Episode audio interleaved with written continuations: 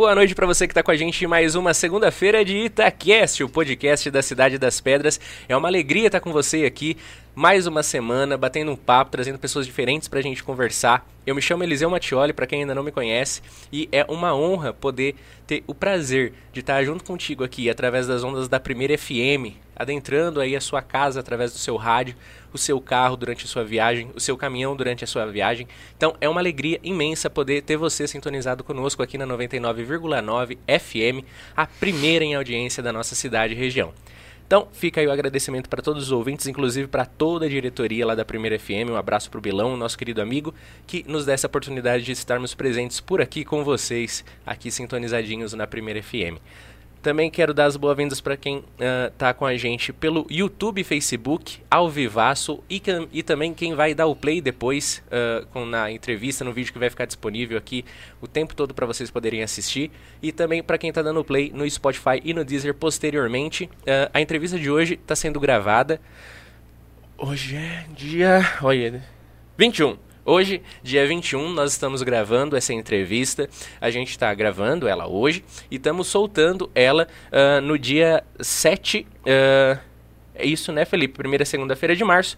7. Hã? 8. 8 de março. Então, estamos soltando essa entrevista para vocês. Vocês estão podendo acompanhar essa entrevista que está sendo gravada aqui na terça-feira de carnaval. Olha só. Então, sejam todos muito bem-vindos. Eu peço desculpa, então, porque a gente não vai ler os comentários ao vivo. É, mais uma vez, a gente está fazendo essas entrevistas gravadas, então não vai ter os comentários ao vivo.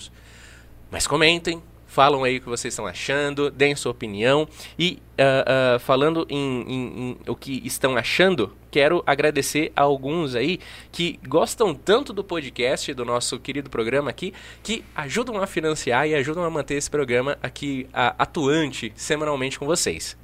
Os nossos queridos patrocinadores e apoiadores são o Batata Celial, batata lá de Tapinas, que faz a compra e venda de frutas e legumes para toda a macro-região itapolitana. Nosso querido amigo Batata, que com certeza deve estar acompanhando no ao vivo, sempre é um dos nossos primeiros aí a estar sintonizados através do YouTube, Batata Celial. Ele que é um grande amigo e um grande empresário da nossa cidade. Batata Celial, um forte abraço e um agradecimento.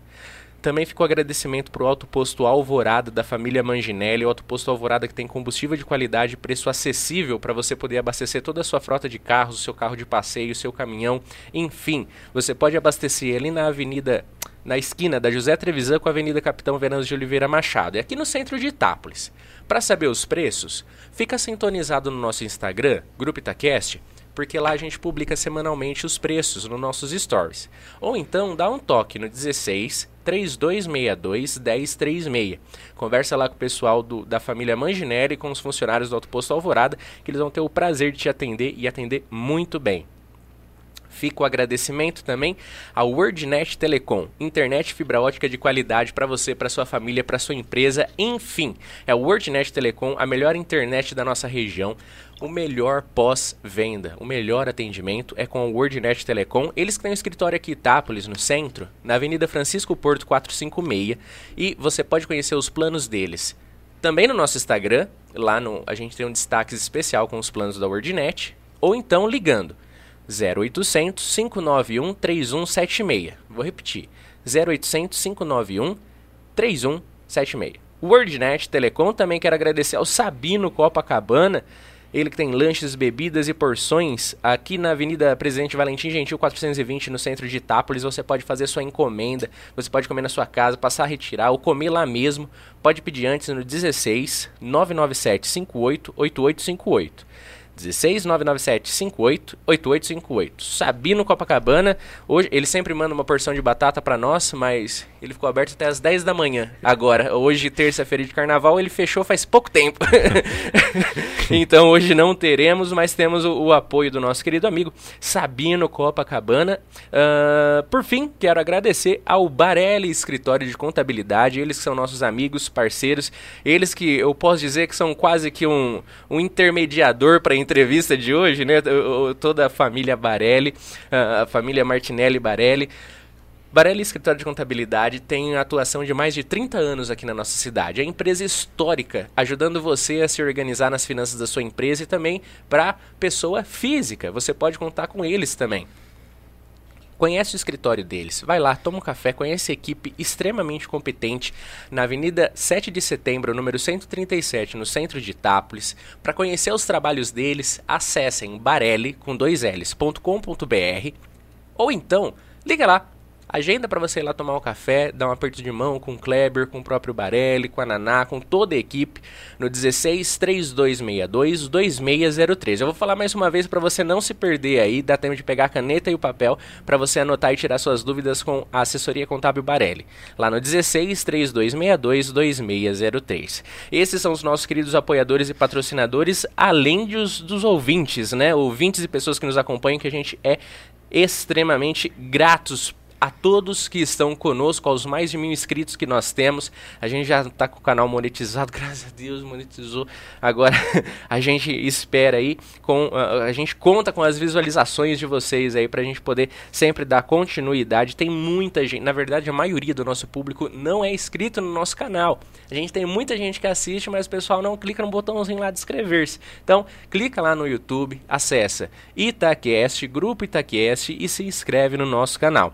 Quero mandar um abraço para os ouvintes da Primeira FM, para dona Joana e para dona Antônia, que toda semana estão com a gente, me ligam depois falando sobre a entrevista e a gente ama esse feedback dos nossos ouvintes também da Primeira FM. Então, sempre estejam em contato conosco e se quiser também ajudar esse podcast, acesse grupitacast.com.br. Lá a gente tem uma aba de patrocine e você vai poder conhecer todas as nossas métricas para ver se é interessante a sua empresa estar anunciando conosco. Fica aí o convite para vocês. Bem, Chega de enrolação, porque hoje o bate-papo vai ser incrível. Acho que com exclusividade em Itápolis, uh, nós temos, uh, talvez seja o único meio de comunicação que vai fazer uma entrevista desse tipo. Uh, pelo menos nunca teve e não vejo, não tenho uma, uma percepção que vá ter depois, assim, com tanta com, tão logo, digamos assim. É claro, quando o, o, o, nosso querido convidado de hoje estiver presente, a gente vai querer ter ele de novo aqui, porque já fizemos uma bela amizade, muito querido. Conheci ele uh, nesse sábado, né? Hoje, dia 21 de uh, terça-feira de carnaval, o conheci sábado. Ele chegou aqui em Itápolis junto com o Rafael Barelli e toda uma turma de São Paulo, que estão em São Paulo. Então, chegaram aqui para passar o carnaval no interior, em Itápolis, e eu tive a alegria de conhecer e já pensei, putz, o Itacast precisa conversar com ele. Ele que é o, olha só, vamos pronunciar que é agora literalmente um, um nome internacional aqui para o nosso querido podcast. Ele que vem direto da Nicarágua, ele está estudando aqui no Brasil e a gente vai conhecer um pouquinho sobre a vida, trajetória dele e também sobre os desafios que o país dele enfrenta e que ele também, como pessoa, enfrentou para estar tá aqui hoje em Itápolis. Às vezes a gente pensa, né? Putz, tanto lugar da Nicarágua para Itápolis. Mas tudo tem o seu significado e talvez hoje o significado seja que ele esteja aqui para contar um pouquinho sobre a sua história. Gerald Alberto Marenco Orozco. É, assim, Tô aprovado. Está aprovado, nota 10. Seja bem-vindo. Gerald, é uma alegria, cara, ter você aqui. De verdade, fiquei muito feliz com a sua aceitação do convite, viu? Fiquei muito feliz mesmo. Então, seja bem-vindo a Itápolis Obrigado. e ao Itacast, o nosso podcast. Essa pessoal que está aí te assistindo, com certeza tem muita ansiedade de conhecer. Então, seja bem-vindo, Gerald. Obrigado, Eliseu. É, sim, uma alegria para mim estar aqui. É, me sinto muito bem acolhido em Itápolis, quer dizer, para mim uma cidade o pessoal fala não vai no interior e tal que é, é, é receptivo hospitaleiro tá beleza sim né? Todo mundo vai mas aqui em Itápolis eu senti isso mesmo né? Desde o primeiro dia né? É cidade que eu gosto muito eu estou aqui quatro dias estava comentando precisamente agora com o Naná que veio me deixar né? Ele falou bom são dessas coisas que a gente, a gente fala cara eu queria por que assim, dá uma louca às vezes pensar e se eu fico morando por aqui e ver o que acontece na cidade, né? que Dessas demais. coisas. Eu gostei tanto, né? Que vem esses pensamentos, né? E estou feliz aqui, como você falou. Bom, estou em São Paulo, estou morando é, faz, uns, faz um ano em São Paulo. Realmente estou aqui no Brasil há quatro anos. Eu sou da Nicarágua. É, eu nasci no ano 95, numa uma cidade que se chama Huigalpa, com J, Huigalpa, né? Huigalpa Chontales, bem no interior da Nicarágua, bem no central, eu diria, da Nicarágua. Nicarágua é país da América Central, né? O maior país da América Central fica no centro da América Central. e eu sou do centrão do país, portanto eu poderia dizer que eu sou do centrão do mundo, do centrão do novo mundo, pelo menos, centrão da América mesmo, né? É, lá, não, me, meus pais, né, que se dedicam a, a, a, Meu pai tem uma fazenda de gado, minha mãe é dona de casa, né? Eu cresci nesse ambiente assim, familiar, bonito, né? Digamos, tradicional agora, né, e tal. E eu, alguns anos depois, eu fui fazer a faculdade, fiz engenharia industrial lá em Manágua, que é a capital na Universidade, Centro, na Universidade, na Universidade Centro-Americana da, dos Jesuítas. Fiz lá meus Olha cinco só. anos. Legal. É, assim, segundo as métricas atuais, é uma das melhores, se não a melhor universidade do país. Realmente uma universidade Olha, boa, embora seja particular. Você tem essas, essas, essas conotações. Não é Sim. é particular, não é boa, não sei o que. Não, lá, lá, lá, cumpri, lá cumpria com os dois sei, requisitos para ser boa, boa né? E me formei em 2017, na verdade, colei grau em 2017, né? Formei tal. E eu trabalhei uns anos na Nicarágua, né? De fato, comecei a trabalhar já na faculdade. Eu trabalhei na empresa portuária nacional, uma empresa do Estado, uma empresa hum. estatal. Então é de mais ou menos aí que começa um pouco a história com, com, com o governo. É um Sim. relacionamento, digamos, de perto com o governo mesmo.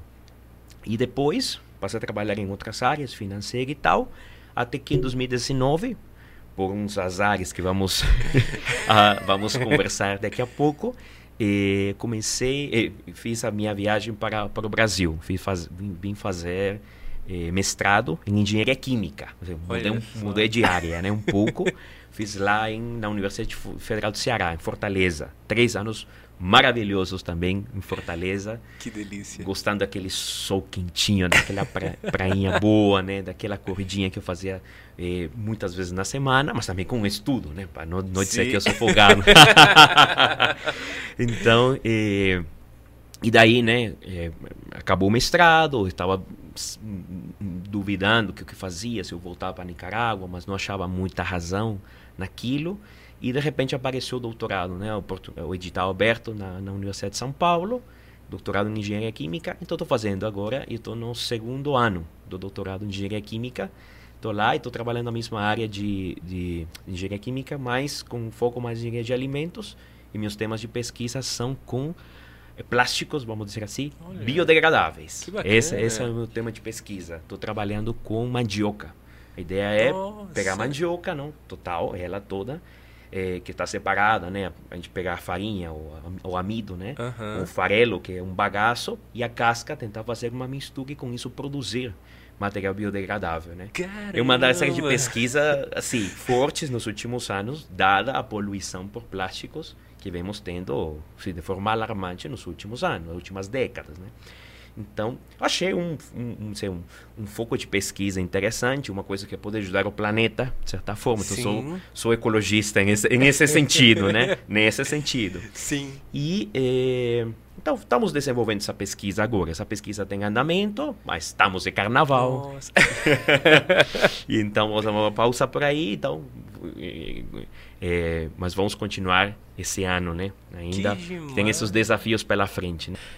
Puxa, essa pesquisa que você está se baseando aí para o seu doutorado é muito útil aqui no Brasil, né? Porque a base alimentar de quase todas, muitas das regiões do Brasil é mandioca, poxa vida. Sim. E você já tinha visto isso antes no mestrado ou foi agora, no doutorado, que você está tá buscando isso? Desde que eu entrei no mestrado, na verdade, quando eu cheguei aqui no Brasil, eu não tinha um tema definido para trabalhar com, com pesquisa, né? No fundo, assim, pensei em fazer uma questão que para mim era um pouco fácil no sentido de vou trabalhar frutos tropicais, vou trabalhar frutos que eu tenho também na Nicarágua no mestrado, porque no momento era bom, termino o mestrado e isso me, me ajuda a pôr em prática lá na Nicarágua, o conhecimento que eu sei e tal, beleza. Sim. Aí comecei a trabalhar com banana em Fortaleza. Olha que legal. É, porque também a fonte de produção de, o Brasil é fonte de produção de banana, né? Aí depois quando comecei o doutorado, com, com a minha orientadora, ela definiu, bom, pode ser mandioca, que nos projetos que estamos fazendo, fica legal. E, aliás, a mandioca é pujante no tema da, da indústria, como você me menciona, né? Se não me engano, era 18 biomi de toneladas ao ano que só o Brasil produz. Caramba! E o problema é que a indústria ela não sabe quanto resíduo manda para fora. E esse é um problema, né? Porque a mandioca mesma, per se, ela... É, jogamos todas as cascas, farelo fora, Sim. porque não temos mais utilidade. Agora o farelo parece que está usando-se como suplementação alimentar em animais. Mas tudo isso fica sempre de fora. Então isso contamina, é fluentes, é muita casca, é foco de infecções, de praga e tal. E também uma coisa que é muito importante é que ela libera cianogênios, que são letais para nós, para a gente. A gente não Caramba. pode pegar uma mandioca, mastigar e continuar vivendo normalmente porque vai causar um estrago. Você sempre é cozida para poder comer ela e tal. Então é complicado mandar todo esse resíduo para fora para a natureza de volta. Então Pois, gerou aquela preocupação: o que, que a gente faz com esse bagaço? Sim. Bom, então vamos fazer uma coisa. E se a gente incorpora isso e fazemos uma película biodegradável? Não seria legal? Caramba. Bom, por aí foi surgindo. Por, por aí foi surgindo. Né? Agora a gente está estudando a viabilidade desse, dessa, desse projeto, enquanto que eh, você possa fazer esse filme, ver se ele é tão bom quanto o plástico, isso sempre é difícil, mas a ideia é também que seja biodegradável, seja uns seis meses, menos de um ano, né? Tentar degradar ele de forma tal que não machuque o solo. Porque se pode usar como sacola, como embalagem e tal, esse outro uso. Ou como muda de planta, né? Que a gente sempre vê aqueles, Sim. naqueles viveiros que vem aquele plástico preto, né? A gente enterra, só que plástico negro não vai enterrar, tem que Sim. tirar, jogar fora, porque não é. Bom, vamos colocar um saquinho biodegradável, fica enterrado, esse é o teste, grande teste, grande aposta. Fica enterrado, ele se destrói no solo e a planta cresce e até aproveita os nutrientes do, da, Sim. por aí vai. Nossa, que demais isso! Na Nicarágua, a mandioca é. Tem, assim, é, é base alimentar por É base também? alimentar também. É menos quanto, o obviamente, que, que o Brasil, porque lá ah, a base alimentar é o milho. O milho. o milho. De fato, toda a Mesoamérica, estou falando do sul do México até a norte da Colômbia, mais ou menos tudo aí base alimentar do milho. E lá os pratos típicos, na América Central toda, particularmente na Nicarágua, ah, são a base de milho. Tanto assim que existem feiras do milho, uma Olha. semana do milho. Todas as escolas organizam todos os tipos de Caramba. comida, sobremesa, doce, salgado e tal, do milho, com milho com carne, milho sem carne, eh, a famosa pamonha daqui. É, pamonha. Para nós é joltamal. Olha E, e fica assim, né? A gente faz tortilha, faz tudo com milho. Então, o pessoal vive do milho. Do, que seria aqui a base, que, o que- aqui faz a mandioca, né? Lá Aham. faz o, você faz com milho, né? Então, esse é uma base forte. Eu falei, bom, então estou familiarizado com isso, né? Então, vamos em frente, vamos tocar a vida. então, se eu gosto, eu também estou no laboratório de engenharia de alimentos, no laboratório você pode comer, né? Por conta disso. por conta disso, os colegas legais, né? Na, no, no laboratório. E estou em São Paulo, né? Então, me sinto, assim, bastante à vontade. Assim, talvez era o que estava precisando nesse momento mesmo da minha vida. E, bom, vamos ver o que, que acontece daqui a alguns, daqui a alguns anos com a pesquisa, o que, que vai dar toda a pesquisa. E já veremos. Deus disporá tudo para que tudo saia como Ele quer. né? Que demais. E, e, poxa, na sua cidade natal que você comentou que é o interior, o centro, né, o coração da Nicarágua ali, você sente uma...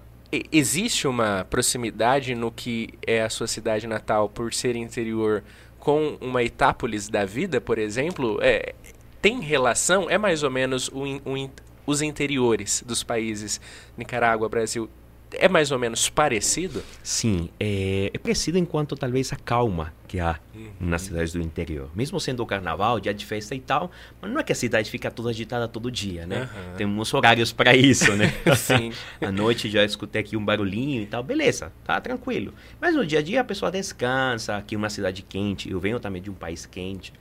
Então, claro, a pessoa descansa, tá na rede, tá de boas em casa e tal. E é fantástico. A gente descansa mesmo quando vem pro interior. Então, sim, tem essa proximidade. E eu gosto de Itápolis também, porque Itápolis é uma cidade bastante limpa. Eu falava com o Barelli esses Olha. dias, né? Olha, tô, de- tô aqui andando e não vi um lixo aqui na, na, na rua, que é fantástico, né? Pelo menos no centro de Itápolis, né? Sim. Então eu, eu gosto disso. Talvez sejam alguns aspectos que talvez culturalmente eh, são um pouco melhores, mas assim, não muda a essência da cidade do interior. Uma cidade tranquila, né? Com, Sim. com, com uma vida própria, todo mundo se conhece, né? Sim. Acho que isso faz parte. A cidade onde eu nasci, mas agora tem uns 50 mil habitantes também. Olha só. Mas a cidade onde eu morei, é uma cidade mais assim, pequena, menor ainda, que se chama Acoiapa, uma cidade que tem 12 mil habitantes, então Nossa. muito pequena. Então, assim, aí é, é Povo pequeno, inferno grande. todo mundo conhece todo mundo, já se sabe que fulano tá com fulano, já, uhum. tudo assim, fofocas todo dia. Sim. É bem, bem comum, né? Mas assim, são cidades acolhedoras, quentinhas um pouco, mas tranquilas, né? Tranquilas, a gente pode ir de boas e tal.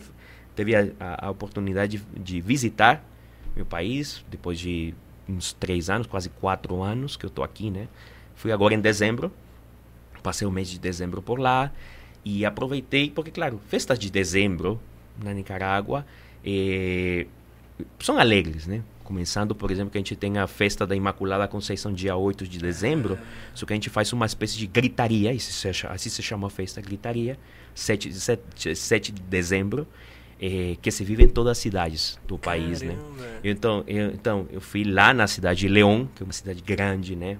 Grande, 200 mil habitantes, mas grande, né? Vai. Para os padrões da América Central da Nicarágua, grande. A cidade, segunda, se não me engano.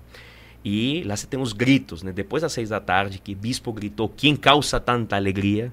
Responde, a galera responde, La Concepción de Maria. Nossa, e começa a festa com fogos de artifício e tal. E a galera, as, as pessoas, a população organiza eh, altares em cada casa. Então a gente vai passando Nossa. de casa em casa, gritando quem causa tanta alegria, viva Nossa Senhora e tal, beleza. Foi passando.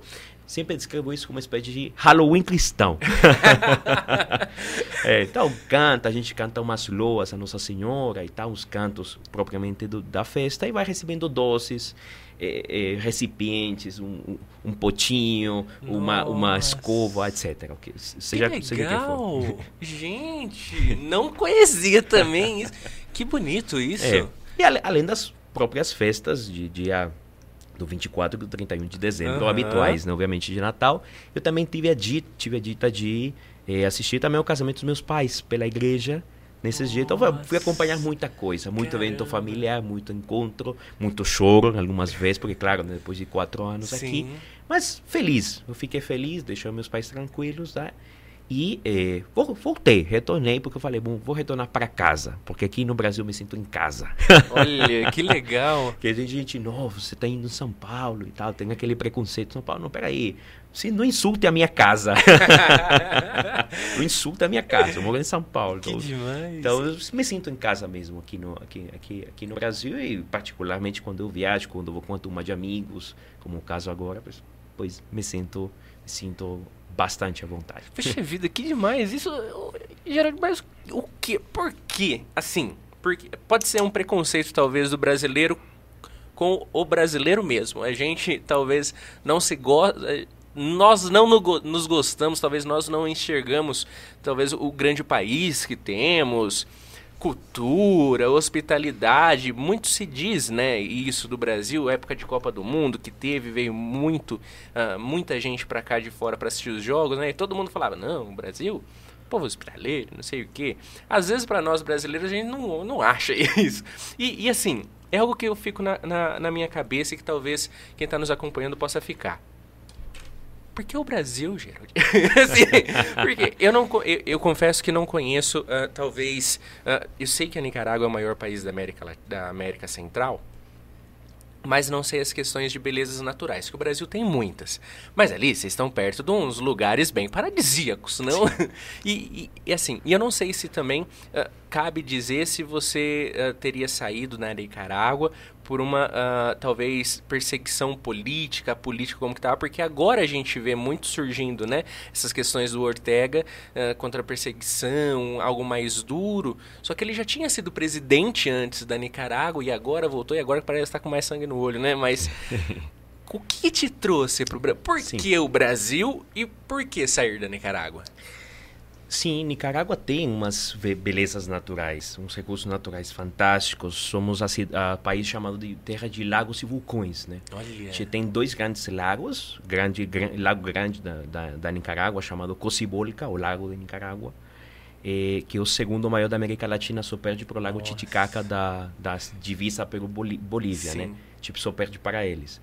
Vulcões, a gente tem 20, 20, 21, Nossa. dos quais Caramba! É, todos ficam no lado do Pacífico, porque a gente tem, é, co, é, tem costa dos dois lados, tanto uhum. no Mar Caribe, chamado Mar Caribe, e do Oceano Pacífico.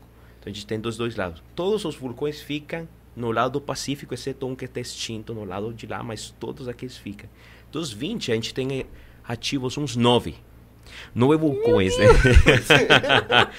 e, eu, assim, a maior população da, da, da, da Nicarágua mora precisamente no lado pacífico. Desse lado, né? Então é legal quando a gente pega um mapa físico, a gente vê toda a, a cadeia de vulcões, uma atrás de outra. Né? Então, um ativo, inativo, ativo, inativo, ativo, inativo, etc. E uma das maravilhas naturais, a gente tem uma das, nas, das nove, acho que são nove, sete maravilhas do mundo, que a gente tem, dentro desse lago grande que a gente tem, temos uma ilha que parece uma espécie de oito, Nesse oito tem um vulcão em cada um Nossa. dos zerinhos do oito, digamos assim. Um deles ativo. Caramba! E além disso, aí tem dois municípios nessa mesma ilha. Você imagina na tá, ilha. na ilha. A ilha é muito grande. Então, é um, atra é um atrativo turístico grandíssimo, né? Então, todas as ilhas, desculpa, todas as, as, as, as costas do, dos dois oceanos têm praias que são fantásticas, né? O que aconteceu, talvez, é que como um país eminentemente, um, eminentemente sísmico. Temos algumas placas tectônicas lá embaixo, né, e tal, às vezes, vez por outra se mexem. A gente vai falar de um evento particular na história, mas assim, ficam se mexendo. Nicarágua tem muito sismo. Uhum. Sim, chutaria que um mês sim, mês não, cada três meses a gente tem um Nossa. sismo, pelo menos pequeno, daqueles que vibram um pouco a parede e a galera sai para fora, né? Meu Deus! Capogado, porque não pode ficar dentro das paredes. Já, já aconteceram algumas desgraças naturais por conta disso. É, sofremos já muito terremoto na Nicarágua. E é, então treme muito a terra, então temos que sair, vez por outra, dos prédios e tal estamos trabalhando, de repente mexe a cadeira, bom, temos que sair, Nossa. temos que evacuar. É, e também, é, nos últimos anos, também tem dado as erupções eh, vulcânicas. Nossa. O que acontece? De repente, começa a sair uma espécie de fumarola, uma espécie de fumaça do, do, do vulcão, e o vulcão resolve soltar. Misericórdia! claro, aí tem que evacuar, obviamente, as, as, as populações que estão por perto, as proximidades e tal, ficar ligado de que o ar vai estar um pouco é, rarefeito, Nossa. de que vamos estar com muita cinza por cima, etc. Então, é, vez por outra que isso acontece, né? No centro é muito mais tranquilo, porque, claro, o centro é bastante montanhoso e o que tem é, é muitos vales e a gente aproveita para a, para, para a atividade com gado, né? para a atividade ah, agropecuária, todo o centro do país. E a parte da direita, vamos dizer, a parte mais ao leste do país, é conhecida como a, a Zona Atlântica, a região autônoma do Atlântico. São duas grandes regiões, só que aí se encontra muita quantidade de, bo, de, de, de, de, de relva, de bosque, né? que está um pouco, vamos dizer, consumida por, pela ação da, do agro nicaragüense que tem ido mermando a fronteira com, com, com, com, com, a, com, a, é, com, a, com a floresta, com, sim, com a floresta, né, no caso. E, é, mas do outro lado também algum, algumas praias paradisíacas, né? Que muita gente vai, curte, gosta. E umas ilhas que chamam Corn Island, ou, ou as, ilhas, as Ilhas do Milho, né? Que são um paraíso. Nunca fui, mas as fotos que meus amigos, quando podem ir, tá, quando a galera que vai por lá tira umas fotos, é espetacular. Então, um país que tem muito recurso natural para ser aproveitado mesmo, tem muito rio também, isso favorece muito essa atividade agropecuária. O que acontece que um país que aos poucos foi ficando, sim, nos 60 isso era muito bom, porque era conhecido como o celeiro da América Central, só que de repente foram passando os anos, fomos caindo umas, umas contínuas situações de, de, de guerra, conflito sociopolítico e fomos desenhando um país bem primário. Então, um país que atualmente não processa muito do que produz. São contados com os dedos das duas mãos, talvez, os produtos que são processados, que são transformados, são vendidos. O charuto, o rum, por exemplo, né? É, alguma, alguns produtos de couro, é, metais não, e por aí vai, né? O, laticínios, carne e tal, que damos um certo tratamento e a gente vende para fora. Mas ficamos comprando muito produto importado. Sim. Então resolvimos simplesmente extrair o recurso primário, o recurso natural, não dar nenhuma transformação e vendê-lo. Isso tem mermado muito a economia nacional porque ficamos um pouco assim no primário pegar leite, vender leite, sem processá-la, sem fazer queijo, sem fazer um super produto, é, super, super, super, derivado, né? uma carne especializada, um corte especializado, é, pegar outros produtos, tentar produzir um próprio pão e vender para Não. Ficou mais do que nada colhendo o primário, vendendo a preços de banana e comprando coisa muito cara de fora. Então isso, isso suma com os anos suma também as crises sociopolíticas, então vai dando aos poucos um país pobre. Mas pobre economicamente, não pobre enquanto as riquezas que ele, que ele tem como tal ele, ele tem. E também um país que. E, e, e, e também, no, no, isso não estou mexendo também com a população. Né? A população é valiosa, a, a população é, é totalmente cristã. Mais da metade são católicos, a outra metade são evangélicos é, população totalmente cristã, acredita em Deus, é, fer, é fervorosa, assim, tem, tem, tem um, umas devoções bastante bonitas e tal. E o povo, sim, acho que uma, uma contabilidade. Em Nicarágua, cento, sim, são subdivisões. No Nicarágua são 17, 15 departamentos, duas regiões autônomas, seriam 17, né? Para fazer bem as contas. E aí, desses 17 departamentos, há 153 municípios. É tudo que há na Nicarágua. 153. Nossa. 253 municípios, eu fiz uma vez uma conta, o 30%, ou seja, um terço, um terço do, do, do um terço do país, os nomes são eh, San Juan de Limay, San Sebastião, Santa, tudo esse nome santo, né? Sim. San Rafael, San Rafael do Norte, San Rafael do Sul, San Juan do Sul, San Juan do Norte, por aí vai, né? Então, é, e se não tem o no nome, o nome provavelmente é uma alcunha, porque antigamente se chamava de outra forma. Minha cidade, Acoiapa, antigamente era San Sebastião de Acoiapa. Ah, só que ficou Acoiapa. Sim. Eu já ficou com, somente com Alcunha, mas é um nome cristão de base. Sim. E se não é o nome antigo da cidade, que tinha o nome de santo, então por quê? Claro, colonização espanhola, ficou aquela Sim. raiz cristã dentro do povo e a gente, e o pessoal respeitou isso, né?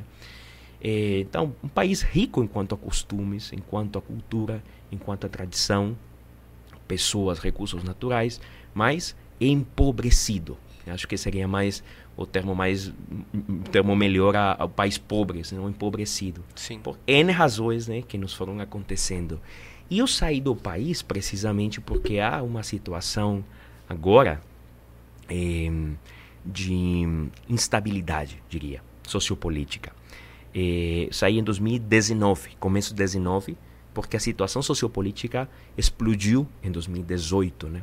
Eu estava trabalhando numa empresa eh, de créditos financeiros, a gente vendia créditos financeiros, eu era eh, um analista de vendas no caso e tal, ia muito bem, né? graças a Deus, o negócio ia crescendo, íamos crescendo juntos, né? pessoalmente, profissionalmente, e a crise explode em 2018. Vamos entrar nesses detalhes explode, eu fico sem emprego um mês, depois recupero emprego, só que fui para outra área, área de cobrança, agora não é o mesmo, né? área de cobrança.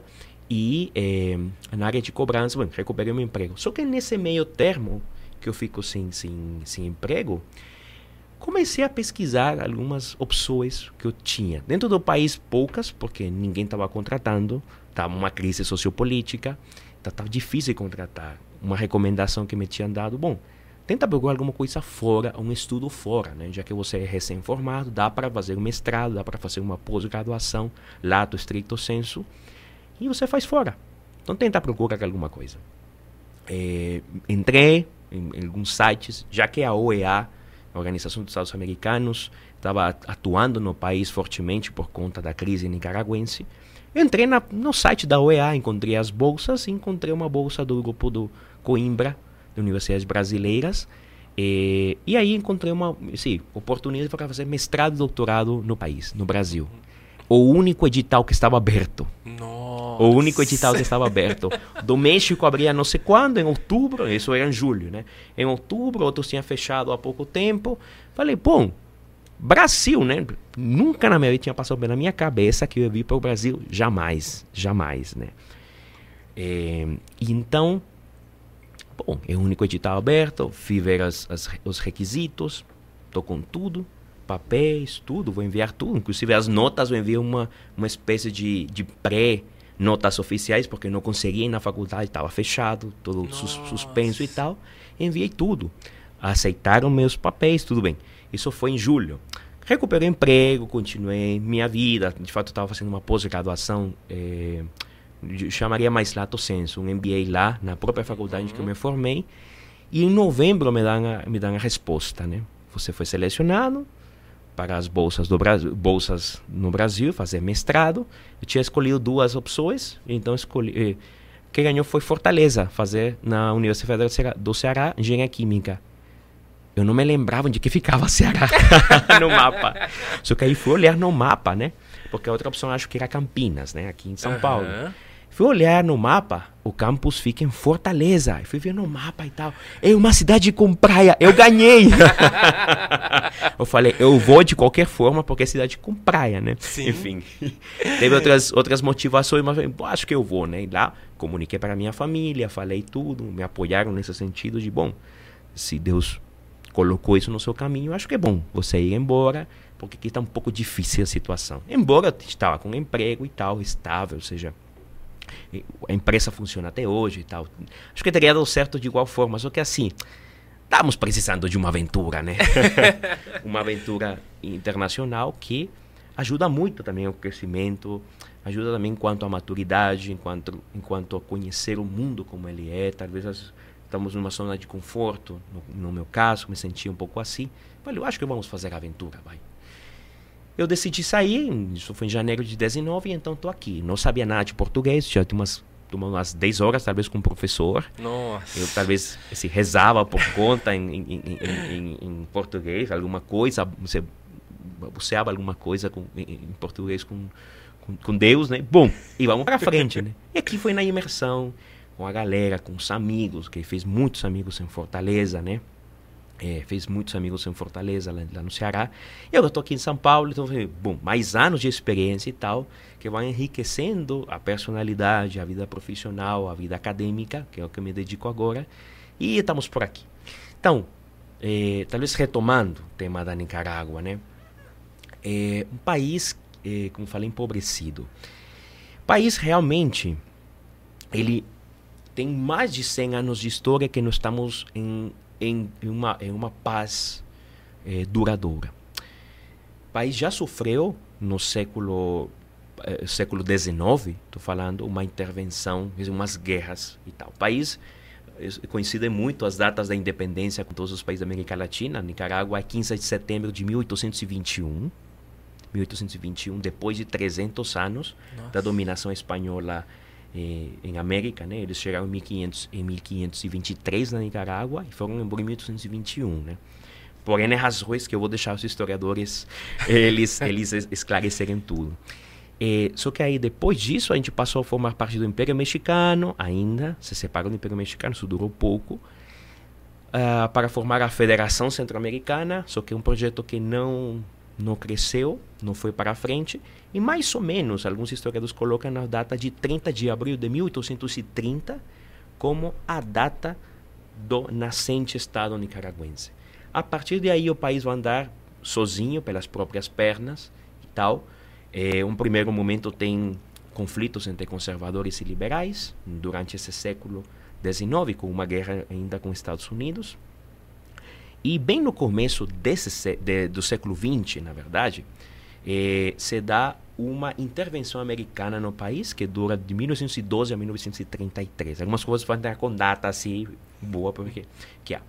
Eh, em 1933 ou 30, 34. Eh, por quê? Porque havia um interesse dos Estados Unidos de tomar parte no país.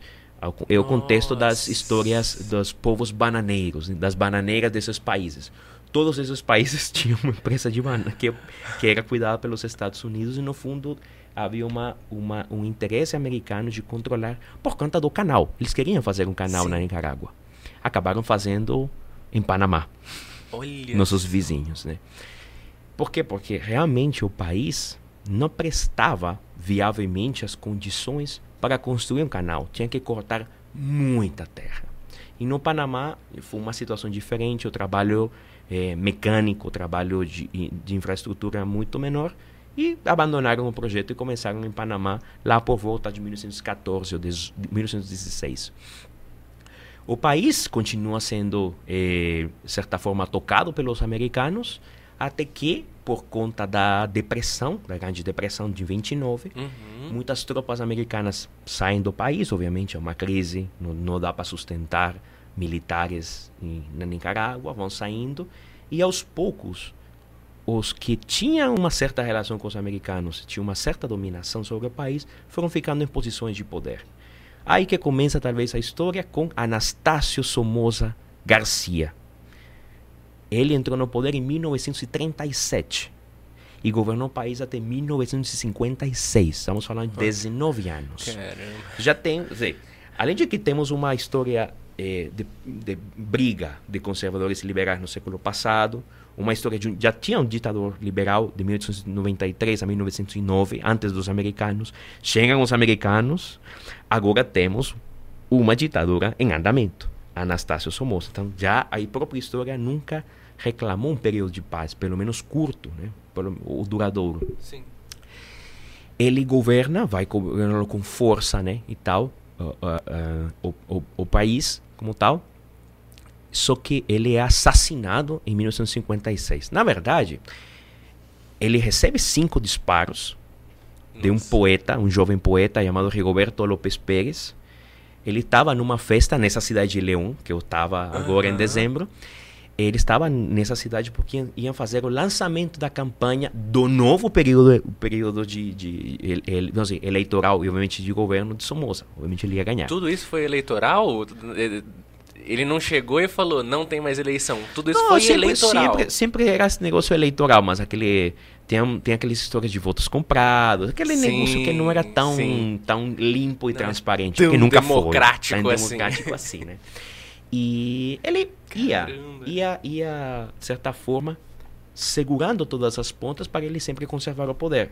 Só que já nesse tempo há facções, ou já há grupos que são opositores e vão se opor de forma violenta e não violenta. Uhum. Se Roberto López Pérez ele toma a iniciativa, ele sabe que vai ser um, ele sabe que vai ser martirizado, uhum. mas ele decide lá, 21 de setembro de 56, no lançamento da campanha eleitoral de Somoza Garcia, chamado de Tacho também, Anastácio Tacho, e dispara, né? na humanidade dele são cinco balas. Quando, eh, claro, obviamente a Guarda Nacional, a Guarda de Somoza, reage e dispara 52 vezes sobre a humanidade de Roberto López Pérez, fica obviamente né, fe feito um coador. Só que Somoza, ele não falece com esses tiros. Não? Não falece. Ele vai para um hospital, mesmo em Leão, só que não tem as condições para atender ele. Viajam com ele para Manágua e tal. O que vai acontecer é que os Estados Unidos, inclusive, colocam um helicóptero, para, um, um, um, helicóptero para ele viajar para Panamá, para ser atendido lá num um hospital que era dos próprios americanos.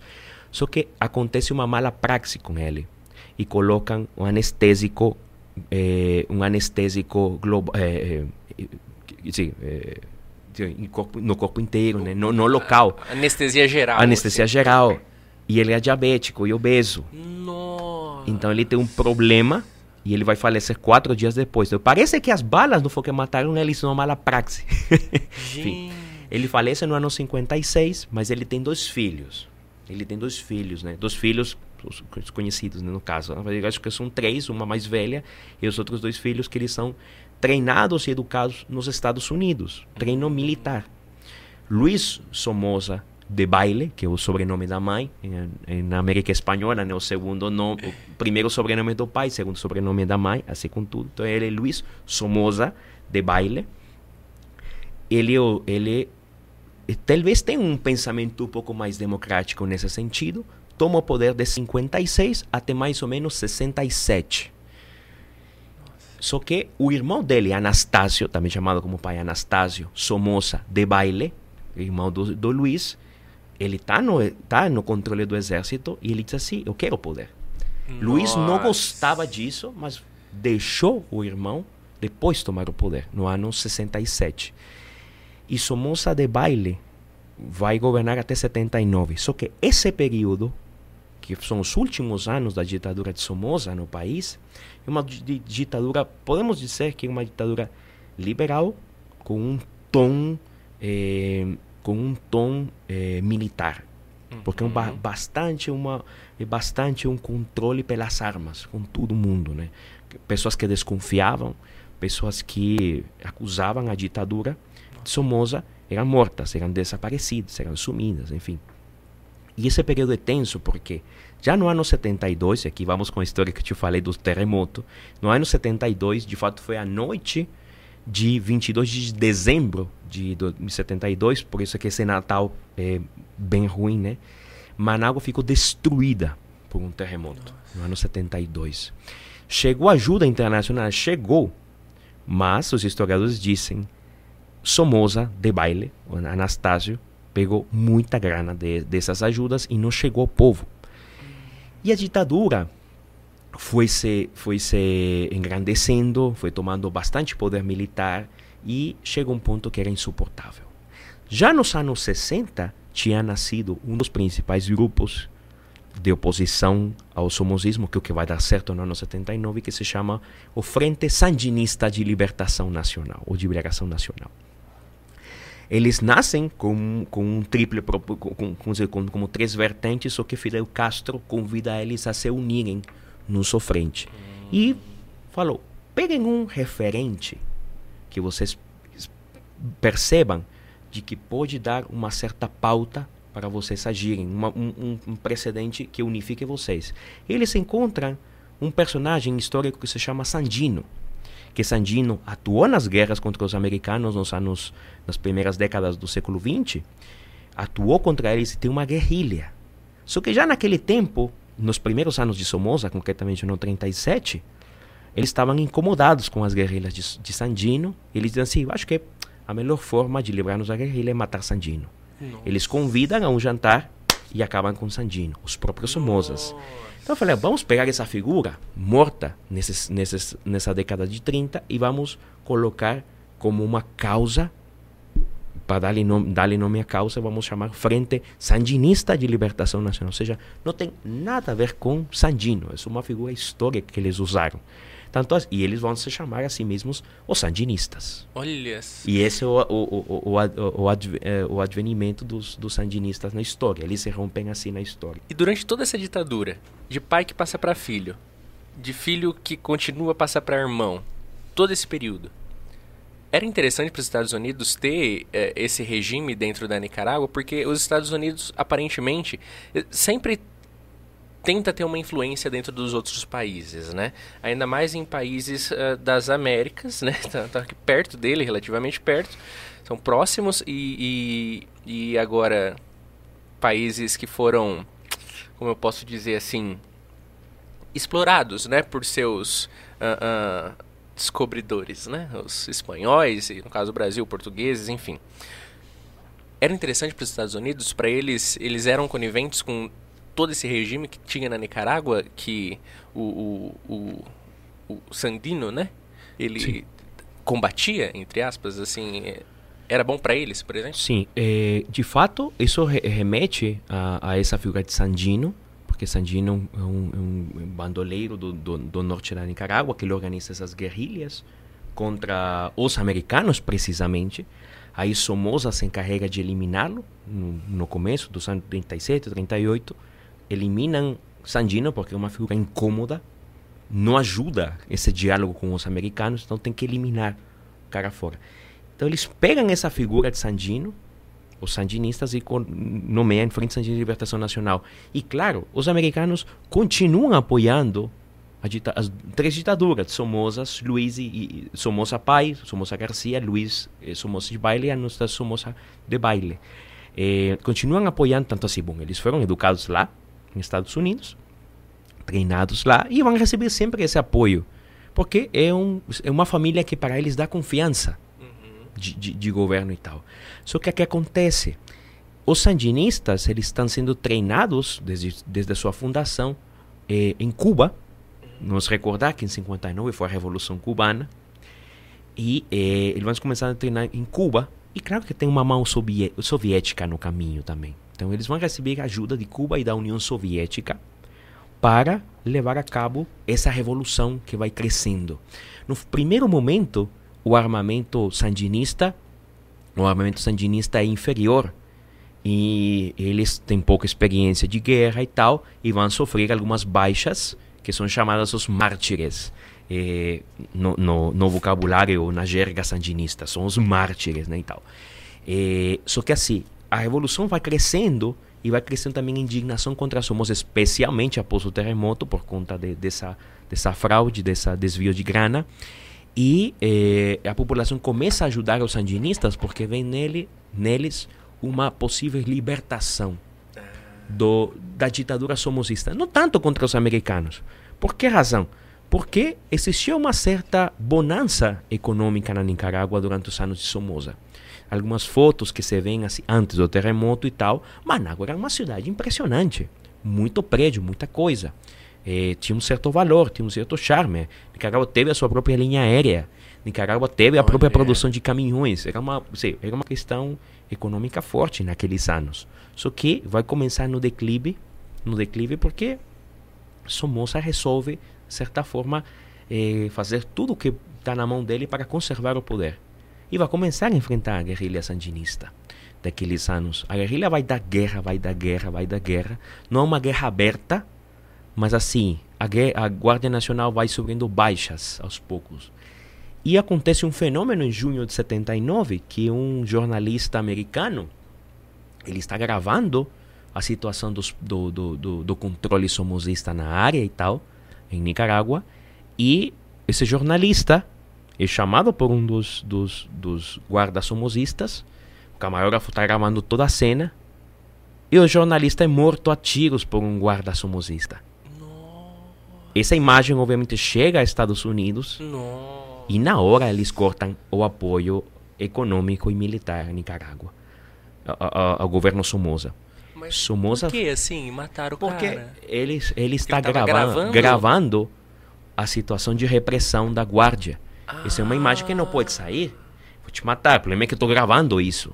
Caramba. Isso foi um, uma faca contra, né?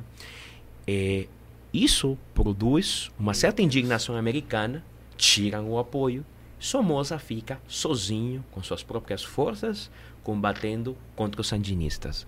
Esse é o momento em que a guarda somocista começa a recuar e os sandinistas começam a ganhar batalhas em alguns frentes de diversas partes do país, nas montanhas, na capital e tal. E finalmente Somoza larga o poder em 16 de julho. Enfim, a carta está escrita em 16 de julho de 79 e parte para o exílio em 70, em, em, em, no dia 17 de julho, 18 de julho. Entendo que ele foi para Estados Unidos e não conseguiu entrar, então ele voltou para Paraguai, foi para Paraguai. E ficou exilado. É, exilado. Deixaram uh, o presidente Urcuyo, governou um dia, foi embora, porque realmente os sandinistas tomaram o poder. E então começa o período sandinista na Nicarágua. É, governo, é, eles fizeram uma espécie de. Isso foi em 19 de julho de 1979. Tanto assim que essa é uma data, é um feriado nacional, mas é um feriado nacional por eles. Né? Essa, eh, essa data comemora o derrocamento da ditadura somozista e passamos ao período da Junta de Reconstrução Nacional Sandinista a gente parar para pensar, nossa, agora vem a história boa, agora vem a recomposição democrática da Nicarágua. Todo mundo estava expectante das novas leis, dos, do, do, da promulgação das novas liberdades que eles nos iam dar e, e tal, dos sandinistas e tal. Só que rapidamente os sandinistas começaram a desviar para uma ditadura de tom comunista, marxista-leninista e a população não gostou disso além de que tinham autocontrole controle militar. Por quê? Porque estão apoiados pelas ditaduras de Cuba e da União Soviética. Então eles não iam deixar, vamos fazer uma coisa mais livre e tal. Não. Imediatamente, a, a junta de governo se forma. Um deles é Daniel Ortega. outro que se chama Moisés Assando, na Violeta, etc. Já tem mais uns quatro aí que são, são civis. E Ortega é militar. E ele era já dessa dessa direta conexão com Cuba e Sim. União Soviética. Sim. Ortega já tem um passado desde o ano 67, porque ele participa de um assalto ao Banco de Londres em Manágua, porque os sandinistas precisam financiar as guerrilhas. Ortega é pego nessa operação, é enviado na prisão e ele sofre até mais ou menos, até meados dos anos 70, ele sofre essa prisão. Ele está em prisão, e quando digo sofre é porque ele era chutado, era castigado dentro da prisão, faziam muitas coisas eh, horríveis com ele, iam chutar, inclusive ele ainda tem uma cicatriz aqui na, na, na, testa e tal, que foi uma, uma vamos pensar, uma botada que deu um militar na, na, na testa dele e tal. Então ele sofre um certo trauma de guerra. Desde é, então. Era uma, um regime com, com tortura, então, para presos. Era um regime assim. com tortura para presos, especialmente para pessoas que eram contrárias ao, a, a, a, ao governo somozista, né? Poxa vida. Então, ao invés dos sandinistas, por exemplo, chegarem a promoverem a liberdade de um regime uh, que reprimia, eles na verdade só trocaram a peça do poder e se tornaram outro regime que se tornaram outro regime exatamente. Já assim, ele já tinha sofrido em carne própria em carne viva o que era eh, a repressão somozista. Sim. Ortega irmão dele Humberto estava nas mesmas né, e tal. Eles iam sofrendo. Eles então eles foram vendidos como se fossem presos políticos. Ortega não era um preso político na época. Ele tinha sim participado do do, do, do evento do assalto ao Banco de Londres tinha participado. E ele vai, eh, vai ser preso, vai demorar anos na prisão. Ele solta no meio dos anos 70. No contexto da conformação do que vai ser o governo sandinista após a queda de Somoza. Só que não sabemos quando que vai dar. Vamos mandar a luta para tentar uhum. tirar Somoza. Eles estão em Costa Rica, então tem um grupo que está em Costa Rica. Ortega realmente não comanda nada, embora chamem de comandante Ortega, ele só comandou uma operação, a operação chamada Operação San Fermín. É, é, e eles vão lá, na, lá, lá numa fazenda e, e, e, matam algumas pessoas que provavelmente são ligadas ao governo de Somoza, só que matam os jovens que parece que não tinha nada a ver. Nossa! Desculpa, São Fabião. São Fabião. Eles fazem essa operação e é a única operação que tem envolvimento Ortega. Depois disso, ele é enviado para Costa Rica e ele é, fica, uh, fica com os outros que vão formar parte dessa junta de reconstrução nacional. Derrocado Somoza, a junta entra em Nicarágua, entra em Leão, que, era, eh, que foi nomeada capital provisória, e depois se traslada a Manágua e começa então o período. Todo mundo então expectante o que acontecer e tal, e aí que dão, dão um bolo nas pessoas.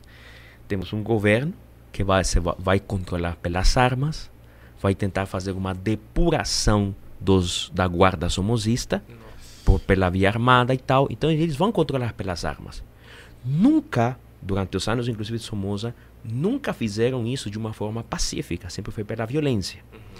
Que não sei se o Somoza, em uma forma mais pacífica, teria, eh, teria, teria cedido ao poder. Não sei se de uma forma pacífica. Essa é uma pergunta, e sim, né? É, mas assim, os sandinistas, desde o começo, começaram sendo beligerantes, bélicos, pela guerra, pelas armas e tal. E Somoza ia respondendo durante todos esses anos. Aí, o que acontece é que ah, somos, o sandinismo fica totalmente armado, fica totalmente violento, e esse é o governo que agora rige. Com uma junta de reconstrução, um militar, Ortega, e o resto totalmente civis. Só que os civis, aos poucos, eles foram desertando dessa posição na junta de governo porque eles eram espécies de figuras. Simples figuras. Figurinos num, num, num, num, num teatro que é a substituição da guarda somosista pela guarda sandinista, Exército Popular Sandinista se chamava inclusive, a Guarda Nacional passa a ser, e, e a Polícia Sandinista. Eles foram dando nome a isso e eles então controlaram pelas armas. Como recebem apoio soviético, Estados Unidos, no governo de Reagan, vê uma ameaça profunda nisso. no ano 81, se não me engano, é Reagan que volta ao poder, chega ao poder em Estados Unidos, vai, vai, vai demorar 10 anos, bom, 8 anos, né? E Reagan diz assim: temos um perigo aqui nas nossas narinas, né? E chamado sandinista, porque aqui temos um inimigo que é a União Soviética em Nicarágua, não pode ser, né? Então temos que entrar de novo na Nicarágua e temos que financiar a contra-revolução. Dentro de Nicarágua, intestinamente, os camponeses estavam totalmente fartos dos sandinistas por uma razão.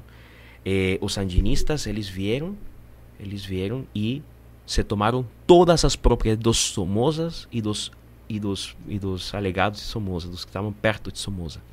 Tomaram tudo, uma operação que se chama Operação Pinhata, para entender que uma pinhata é um artigo, assim, um, um boneco que no centro tem barro você coloca papel e tal, e você começa, uma festa de criança, começa a quebrar, dá um paulado nele, ele quebra, e quebra e caem todos os doces aqui, toda a galera pega as balinhas, todo mundo e tal. Depois é uma operação pinhata, né?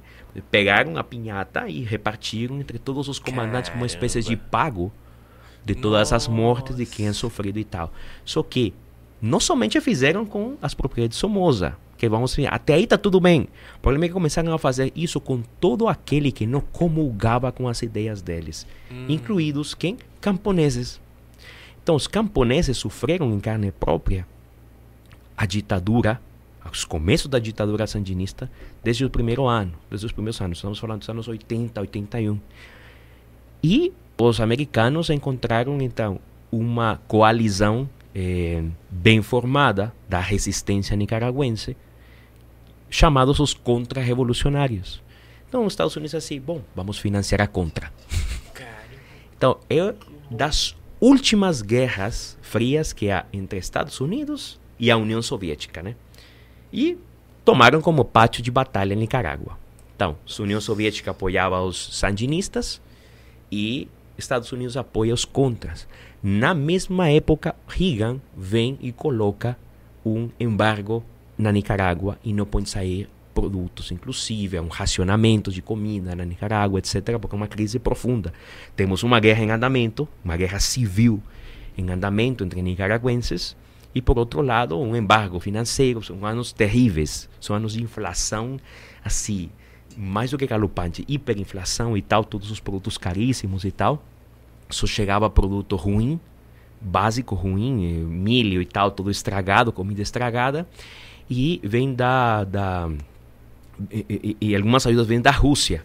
Hum. Inclusive, uma, uma, uma historinha aqui, eu tive uma tia prefeita numa, na cidade onde eu morava, Parece que a tia, minha tia que é prefeita, ela pegava algumas, engraçado, pegava algumas roupas que vinham da União Soviética. Só que que era uma roupa da União Soviética, era suéter, era, era casaco, era tudo que não dava para colocar, mas ela pegava as melhores roupas, né? Porque ela pegava as ajudas e tal, enfim. Isso é uma história que se conta inclusive Nossa. na minha família. Nossa, ela pegava, porque era sandinista mesmo. Então, eh, o país fica se debatendo nisso. No ano 84, em novembro de, no, de 84, eles fazem umas eleições que obviamente eles controlam, porque ele tem os armamentos e tudo, e elegem uma pessoa só para governar o país. Quem? Daniel Ortega. Sendo que, três, dois anos antes, no ano 83, a gente tinha, eh, tinha recebi, receb, recebido a visita de João Paulo II. E essa imagem talvez é uma imagem que algumas pessoas lembrarão, porque você entra no YouTube, coloca São João Paulo II, Nicarágua, ano 83, Ernesto Cardeal, e se encontra aí com o Papa fazendo assim em um sacerdote que se ajoelha porque está recebendo João Paulo II. Ah, né? Foi na Nicarágua? Foi na Nicarágua. Foi na Nicarágua. O que acontece? Quando se forma a Junta de Reconstrução Nacional, e se forma com alguns quadros militares, alguns quadros civis, e tem uma certa participação do clero o clero da teologia da libertação. O, esse padre, Ernesto Cardeal, ele empunha a, ban a bandeira da teologia da libertação e porque a teologia da libertação está próxima com o projeto sandinista. Tanto assim que nesse tempo vão ter, vai ter a famosa a, composição da famosa missa camp, camp, camponesa, missa campesina e tal, com umas músicas que são uma louva a Deus, mas tem um trasfondo, uma leitura de entrelinhas totalmente marxista, totalmente revolucionária, que é o que eles estavam tentando fazer. Ernesto, Carde, Ernesto Cardenal, sacerdote, ele é nomeado ministro de cultura. Olha só, como assim? Né? Então, claro, quando chega Paulo, João Paulo II, São João Paulo II agora, então Papa chega e cumprimenta, obviamente, os membros da Junta de Reconstrução, todos os militares, quadros militares, e vai cumprimentando um por um o Conselho de Ministros e se encontra com Ernesto Cardeal, sacerdote sendo ministro de Cultura. Então, obviamente, ele assinala com o dedo. Tem galera que fala uma coisa e outra, mas o que o fundo falou é regularize a sua situação. Se não, você vai ser suspenso. Ele foi suspenso, adivines, no ano 84, um ano depois. Só que olha como que pagou isso. Pagou caro. Por quê? Porque a esposa de Daniel Ortega naqueles, an eh, naqueles anos, e agora, Rosário, ela tinha era chefa de um dos, das pastas principais do governo, que é uma espécie de instituto de cultura, bem próximo do Ministério de Cultura. Eles têm uma briga entre eles e, obviamente, o cara vai preferir a esposa do que o cara Sim. X, né? Uhum. Então ele é chutado fora. Ele vai, vai sendo recuado, o próprio Ernesto Cardenal. Ele foi chutado tanto da igreja quanto do quanto governo. do governo depois, né? Então, ele é suspenso a divines e fora do governo. Isso no Nossa, ano 84. Caramba! É, depois vamos chegar a 2019, porque é uma história bonita, em certo sentido, de reconciliação. No ano 2019 ele está grave já, é, não tinha pedido, ou não tinha feito a petição de perdão ao Vaticano, o próprio Papa, ah. para, para suspender a suspensão a Divinis. Escreve a carta e recebe do, recebe do Vaticano a, a, a suspensão da suspensão a Divinis. Então ele passa de novo a celebrar sacramentos e, e, e, ouvir confissões, no caso, né, bem, bem. E, e ele, isso foi em 2019, eu já estava aqui no Brasil, e ele veio a falecer, falecer uns meses depois.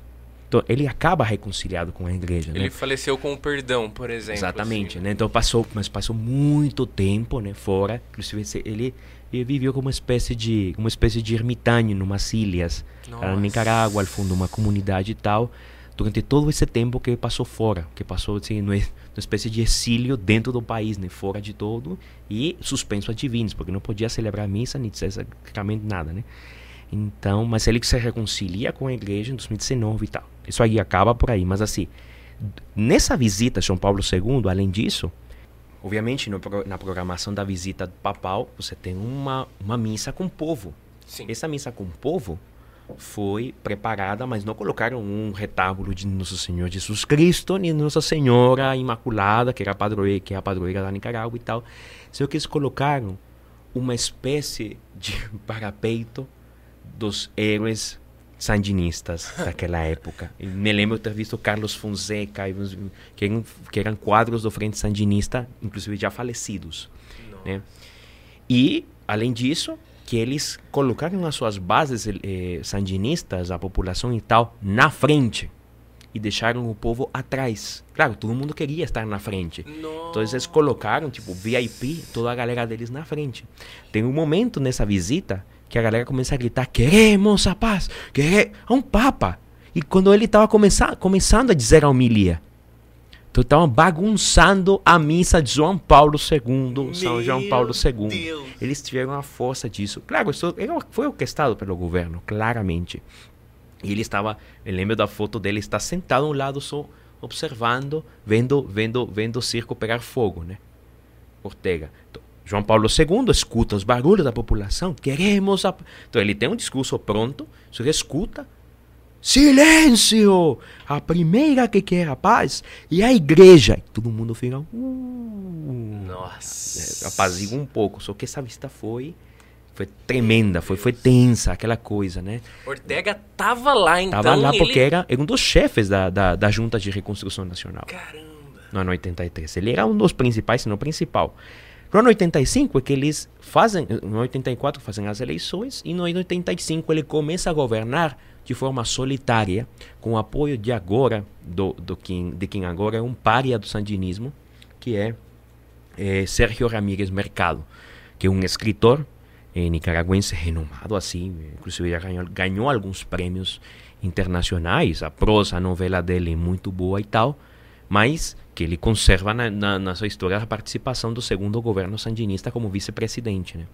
Ortega, então, governa de 85 até o ano 90, eh, em solitário. Obviamente, a guerra continuou entre Estados Unidos e União Soviética na, dos revolucionários versus os contra-revolucionários e um, com, com a queda com a queda da, da União Soviética, lá no começo da, da década de 90, Gorbachev diz para Ortega: infelizmente não vou te poder ajudar como eu estou te ajudando até agora, fica sozinho nessa. Ele então aceita a negociação com a contra-revolução de adiar as eleições, que ser, acho que em novembro, adiam para fevereiro de 90.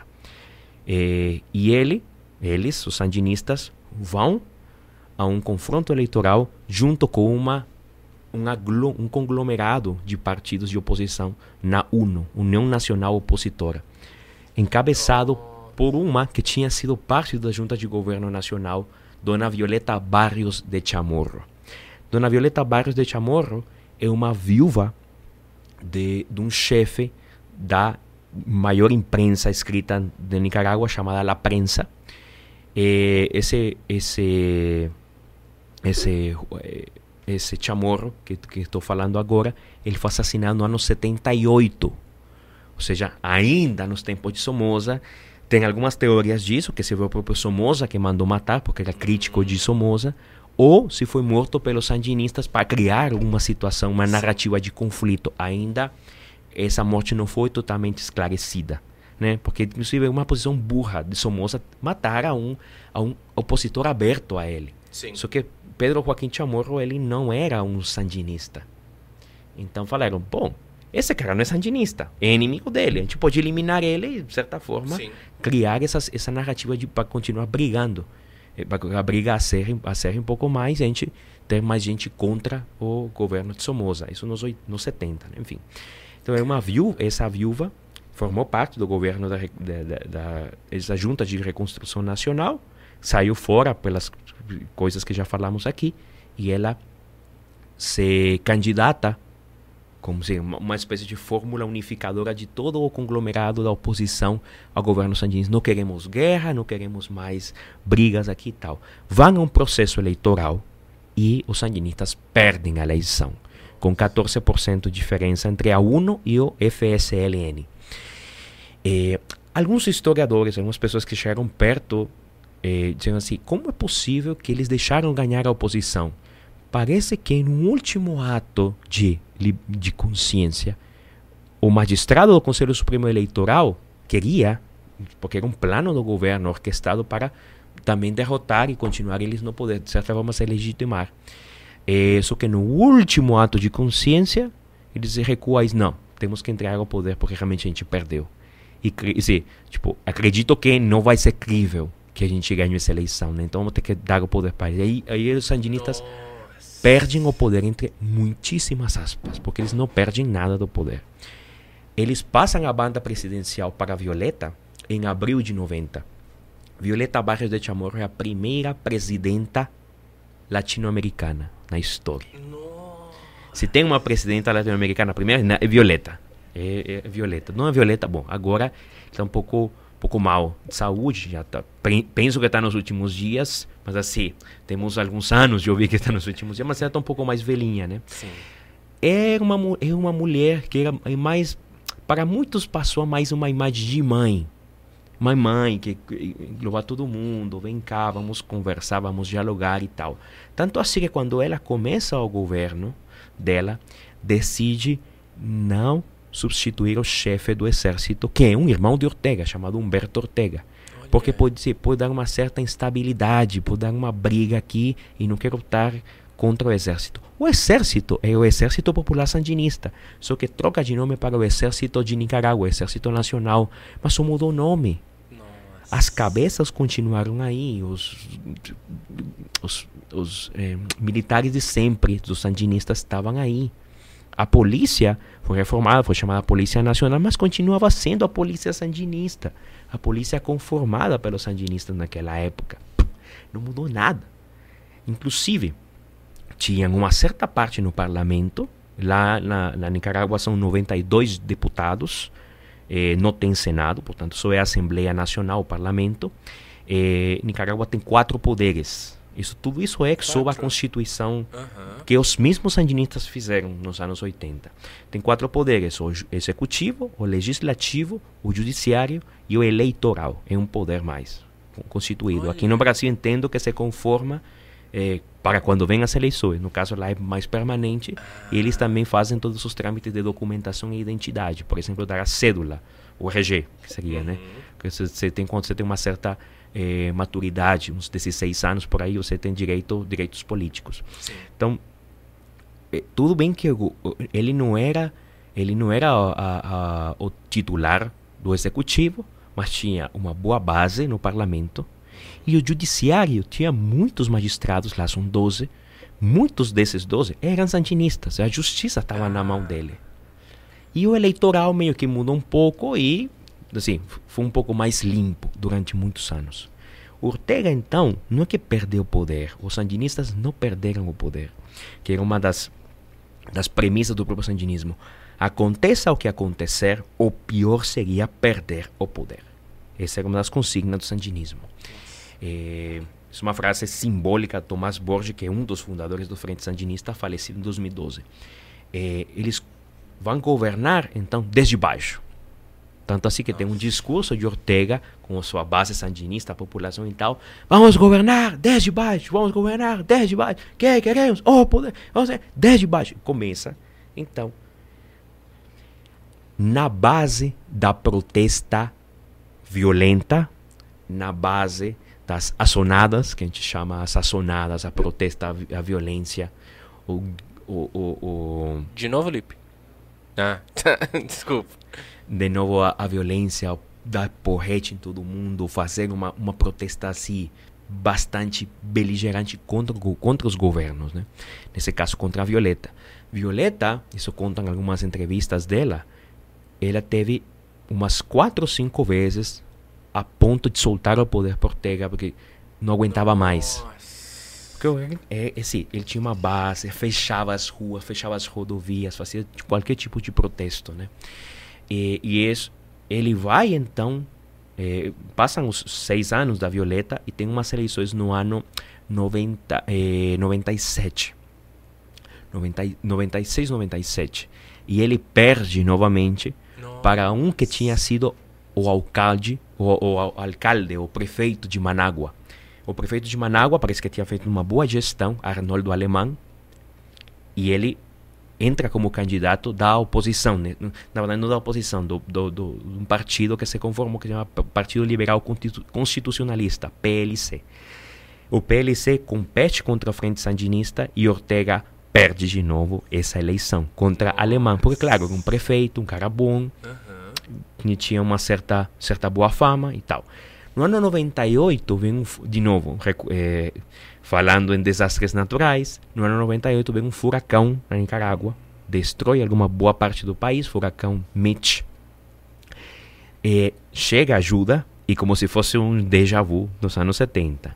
O presidente pega e desvia parte Nossa. dessa grana. Sem, ele entra numa enrascada judiciária e, ele entra numa rascada judiciária, isso no ano 98, final de 99, e ele está nas mãos do, nas mãos da justiça. Nossa. Aí o que a gente pensa é, bom, ele vai ser, ele, ele vai sofrer um impeachment, provavelmente, uhum. e tal. Só que Ortega é muito vivo, muito esperto, e ele senta com ele para negociar. Vamos fazer uma coisa. Ele ainda tinha justiça nas mãos, Ortega. Sim. Vamos fazer uma coisa. Você tem um processo judiciário contra você, do qual eu posso te libertar. Em troca disso, podemos fazer alguns acordinhos aqui. Você vai me dar a imunidade, você vai me dar a, a cadeira de deputado, vai me dar uma certa imunidade agora, e vamos falar por que Ortega faz isso. Uma certa imunidade. E mas me concederam algumas cadeiras no judiciário e algumas cadeiras no parlamento. E além disso, vamos fazer uma, uma troquinha nas eleições. A base do sandinismo nunca superou o 30 e tantos por cento. A vitória no primeiro turno na Nicarágua era de 45%, ou seja, 45% a mais, o candidato ganhava em primeiro turno. Vamos reduzir isso para 35, tá? 35. Onde, em que cabeça cabe que uma maioria se conforma só pelo 35%? Isso não está justo, né? Beleza. O alemão está, obviamente, cercado por Ortega. É isso, o impeachment e sofrer a prisão. Nossa. Então, bom, acho que vou conceder essa. Acho que eu vou, conceder, vou ceder nessas coisas. Como diz, para mim não, não acontece nada, o país que sofre não sou eu, nem né, tal, e eu salvo minha pele. Meu Deus do céu. Porque Ortega queria uma certa imunidade. Duas coisas. Dona Violeta já tinha dado uma certa anistia aos sandinistas por conta dos crimes de guerra dos anos 80. Crimes de guerra, entre eles, genocídio. Uhum. Existe um evento no Natal de 81 que se chama o Natal Vermelho, a Navidade Roja. Nossa. Eles, pensando que uma comunidade eh, no Atlântico, que já falamos aí, moram muitas comunidades autônomas, indígenas e tal, eles fizeram, eh, começaram a revistar eles e acharam como se fossem espécies suspeitos de estar apoiando a contra-revolução. Pegaram a todos os homens, alguns deles mandaram pelo rio e outros mataram e enterraram. E isso foi no ano 81, Natal de 82. Além de que, durante os anos 80, se calcula em mais de 50 mil o número de mortos pela guerra civil contra contra contra a contra-revolução, né? Sim. Então, é, porque nos, os sandinistas no, no, nos anos 80, eles se veem é, eles se veem cercados pela contra-revolução. Eles dizem assim, bom, precisamos de, de, de gente aqui para batalhar e defender a revolução. O que eles fazem, instauram um serviço militar patriótico nos 80 e começam a pegar jovens depois de 16 anos para entrar no exército entrar nas forças, na, no exército sandinista e dar, a, e dar a batalha. É gente despreparada para isso, nunca pegou em arma, Sim. nunca teve treinamento militar. Então, claro, foram aí como carne de canhão. Vão morrer um monte de gente. Então, já Dona Violeta tinha dado uma anistia para esses crimes. Foi um episódio duro ter dado essa anistia, eu acho um erro histórico. Sim, Dona Violeta era uma senhora muito boa, mas sinto que em alguns momentos pode estar um pouco despreparada para algumas decisões que tomou. Na verdade, era assessorada, sobretudo pelo, pelo, pelo genro, Lacaio, eh, que é um sobrenome dele, Lacaio, Antônio Lacaio. Ele era quem às vezes escrevia speech, fazia, eh, assessorava ela por baixo, né? E muito assim, para evitar um pouco essa tensão e tal, foi cedendo essas anistias, mas assim, deixou as armas na mão dos sandinistas, na mão do exército, na mão, na mão da polícia. Tanto assim que ela fez um propósito de desarmamento e esse desarmamento somente atingiu a contra-revolução. Os membros da contra-revolução, todos os da contra entregaram as armas. Nossa. Mas quem que fica com a arma? Polícia sandinista e o exército sandinista. No fundo é a contra entregar as armas e bem no começo dos anos 90, começa uma perseguição e uma caça contra alguns chefes da Contra na Nicarágua. Hum. Começam a matar alguns. Né? Então foi um erro grandíssimo ter tirado a ação. Era, para, era para abolir e fazer de novo o exército sandinista e a polícia, porque não ia dar certo. Todo mundo entrega as armas, a gente conforma um novo exército. Sim. De todas as duas partes. Né? Senão que, enfim, ficou assim. Então estamos já no ano 99. E por que a imunidade? Até então, ele já estava anistiado certa forma.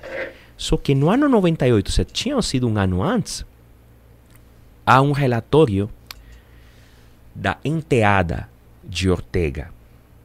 Um relatório de muitas páginas, descrevendo o abuso sexual que ela sofreu de Daniel Ortega.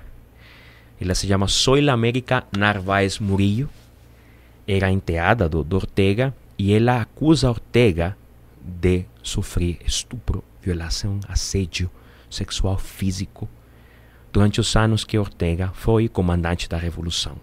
Porque, diz ela, se sentia com muito poder para me acusar e não tinha uma figura a quem recorrer. Zoila Médica é filha somente, nesse matrimônio, são filha somente da Rosário, a esposa de Ortega. Quando isso acontece, eh, Ortega já tem a imunidade parlamentar, então não pode sofrer nenhum tipo de, eh, de pena por isso. E além disso, a mãe da Zoila América, Rosário, decide tomar partido pelo esposo. Fica do lado do esposo. Ela diz que é uma situação familiar, sai, sai um pouco do, sai um pouco do, do tom, mas assim é decisão dela, um pouco assim, né, e tal. E Ortega, em alguns dos seus discursos, vai dizer que a Zoila América, por conta dessas denúncias, estava traindo os princípios sandinistas e traindo a família por qualquer razão. Não é crível, não é crível, não é crível, não é crível. Então, claro, estamos perante um cara que sempre se cercou de impunidade pra, por todas as coisas que ele vai fazendo, né? E estamos agora no ano 99. Ele já tinha perdido uma eleição, ou seja, Ortega já estava. Todo mundo dizia, nossa, já está perdido, cara. Nossa, Sim. tem tanta denúncia contra, tem tanto processo contra, tem tanta coisa que acusou ele na história. Quando chega, inclusive essa eleição com o alemão, tem uns embates aí e tal. E, e, e o, o, um dos cardeais, ele pronunciou uma homilia que ele disse: Peguei a cobra e a cobra me mordeu. Todo mundo entendeu que era Ortega e parece que isso fez mudar a eleição do ano 97 que perdeu com o alemão. O alemão sai do poder e, e, e sai do poder, e a entregar o poder porque não tem reeleição. E no ano 2001 eh, tem mais uma eleição na Nicarágua. Nesse caso era Henrique Bolaños Heyer contra Daniel Ortega. Ou seja, a principal batalha eleitoral é essa aí. Bolaños Heyer tinha sido vice-presidente de alemão, só que ele saiu, obviamente, para poder concorrer à eleição com, com, contra Ortega. Ortega perde também essa eleição em 2001. É a terceira eleição que ele perde. Ou seja, e, e em 2000, a partir de 2002, quando Bolaños, Bolaños Heyer, ele toma o poder, ele começa um embate contra alemão que era o ex-presidente anterior, por todos os crimes. Digamos assim, que ele, que ele que ele enfrentava por conta das desvio de dinheiro e tal, e colocando isso com a justiça, e também contra Ortega. Por quê? Porque o forte parte do parlamento é sandinista, forte parte do judiciário é sandinista, e tem um, um certa coisa que não está indo muito bem com, com o eleitoral. Então, Bolaños, já mais velho e tal, é considerado por muitos nicaragüenses, sem, tem, sim, sem temor a dúvidas, um dos melhores presidentes da era democrática da Nicarágua. Sim, provavelmente é o melhor presidente que a gente teve mais ou menos em uns 100 anos. Caramba! Porque durante a reforma dele se paga muitas dívidas. O INS, o Instituto Nacional de Segurança Social, Previdência, fica em números verdes com ele. Olha. Então, ele faz um, toda uma troca, tudo bem tínhamos, tínhamos apagões, tinha uma, muita coisa. Por quê? Porque nessa briga ele não conseguia, por exemplo, negociar algumas coisas com, com governos de fora, porque tinha uma pressão no parlamento. Muitas vezes era para entrar já um barco com combustível e tal, e o parlamento não deixava, e claro, culpava o governo Sim. da inoperância e tal. Nossa, foi por aí. Fazia um boicote, né? Um boicote dele. E estava cansado. Tanto assim, aí eu me lembro ainda de que eu estava mais ou menos quando, um, eh, quando Bolanhos chegou ao poder, uns 6, 7 anos, e eu me lembro de ter visto nas notícias, galera protestando e tal, protesta violenta, gás lacrimogêneo, Nossa. pedra, arma e tal, e Ortega com, com, uma, com um morteiro aqui na mão, disparando Meu e tal, Deus. armando caos, causando atenção na Nicarágua. Caramba! E tudo Bolanhos, isso com imunidade, podendo fazer o que ele queria? É, porque era do então, Bolanho se enfrenta pessoalmente aos protestantes. Se enfrenta com a galera que está protestando, inclusive, e um dos filhos leva uma, uma, uma, pedrada aqui na cabeça e tal e tudo. Então, Bolanhos teve a coragem de se enfrentar aos manifestantes, né? nesse sentido. Um homem corajoso e tal, já era um pouco mais velho e tal, mas era um, assim, um homem provo. E tem uma, uma coisa que é legal dele, inclusive pervive agora, que é a biblioteca Bolanhos Rey, inclusive, eles têm muito livro de história e tal em PDF disponível, livre. Então ele criou uma biblioteca, um homem muito culto, o discurso dava vontade de, de, de, se escutar, porque era uma coisa muito boa, histórica. Ia pegando e tal, relatos históricos sem distorcer e tal, porque era um conhecedor. Nossa. Era um empresário, mas também era um grande intelectual nicaragüense. Então, eh, ele se destaca como essa figura. Só que tem Ortega embaixo, embaixo, embaixo. Durante esses anos, eh, então, o PLC, que era o partido do alemão, ele lança a candidatura de, do, de novo, do vice-presidente de Bolanhos agora, num partido. Só que esse partido está sendo corrupto, está sendo corrompido, desculpa, por Arnoldo Alemão. Então não, não muita gente confia nesse partido. Ao tempo se cria outra aliança liberal, né, com um ex-deputado chamado Eduardo Monte Alegre, em 2006. Ele cria, então você vê como uma figura crível também, que conta com um certo aval de Bolanhos. Então você vê uma situação assim né, e tal. Só que a gente para para pensar, é uma direita que está dividida. Sim. Enquanto a esquerda está tá unida. Está unida. Então, isso que chamaram o, o, ano da convergência nacional do sandinismo. É, e tal. E tem outro partido dissidente do sandinismo, mas não tem tanta força. Quando chegam as eleições de 2006, tem mais um detalhe os, o presidente do Conselho Supremo Eleitoral, o TSE, digamos assim, uhum. nicaragüense, ele já tinha enfrentado alguns cargos. Era um, era, um, era um magistrado colocado pelo PLC, ou seja, pelos liberais, pela direita. Só que tem um momento aí que se enrasca com a justiça.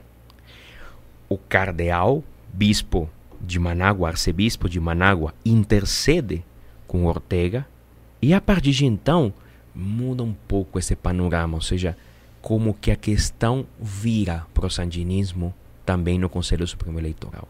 Quando chegam essas eleições, em 5 de novembro de 2006, o Frente Sandinista ganha com 38% dos votos, que isso na América Latina seria ah, um grito ao céu, né? Porque 38% é nada, né? Não é maioria, não é nada.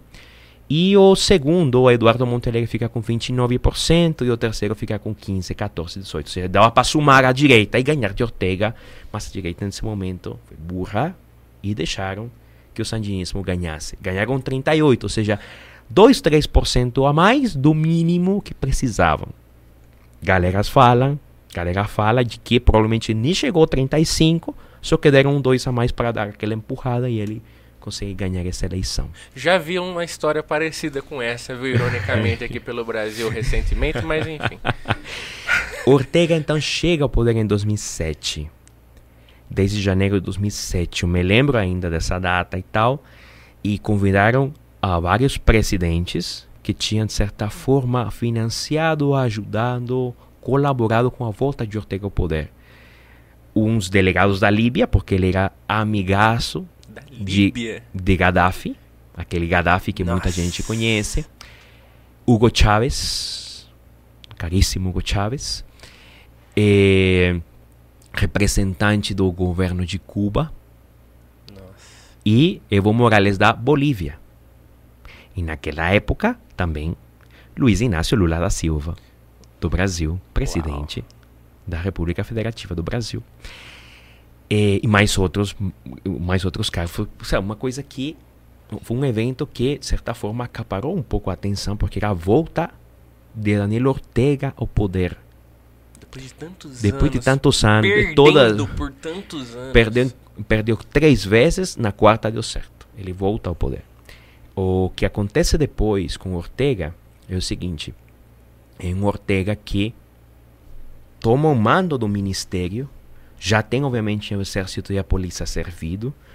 Tem uma certa maioria, mas não total, no parlamento. Uma certa maioria no judiciário. E tem na mão o poder eleitoral.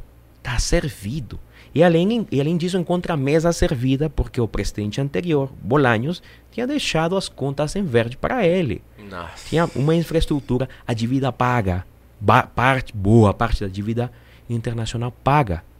Isso permitiu Nicarágua se endividar de novo com Ortega para poder pegar um empréstimo e continuar fazendo obras que redundariam no bem da população. Ortega, por exemplo, pega 4 bilhões da cooperação venezuelana que sumiram do espaço, não sabe onde, onde essa cooperação ah. está. E isso é uma dívida que a gente em Nicarágua está pegando, está pagando ainda. Você fez alguns acordos com Venezuela e tal. Venezuela, que naquela época ainda era uma potência econômica da América Latina. Ele ia propiciar petróleo a uma, a uma quantia muito baixa e tal, tal. Só que, claro, Venezuela entra na rascada política depois de 2010. Para então, Ortega, vamos pensar assim, a Constituição proibia Ortega de se reeleger. Sim. Porque está proibida a reeleição, inclusive é proibido que qualquer eh, laço, laço consanguíneo, parente, esposa e tal, eh, se candidate à presidência.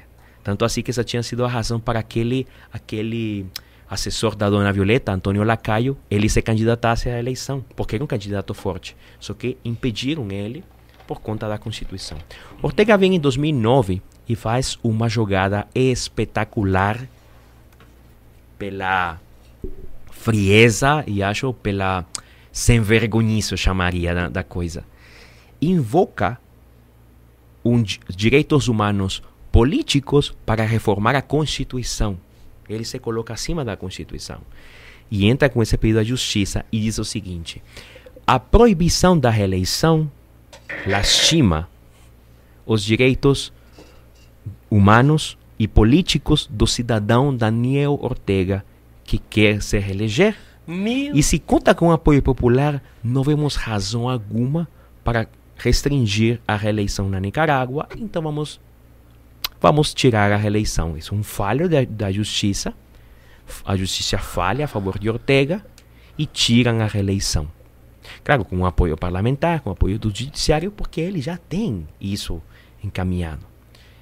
E se dá a primeira reeleição de Ortega em 2011. O, o, o parlamento, por exemplo, a, a, as casas que compunham esses quatro poderes uh, da Nicarágua.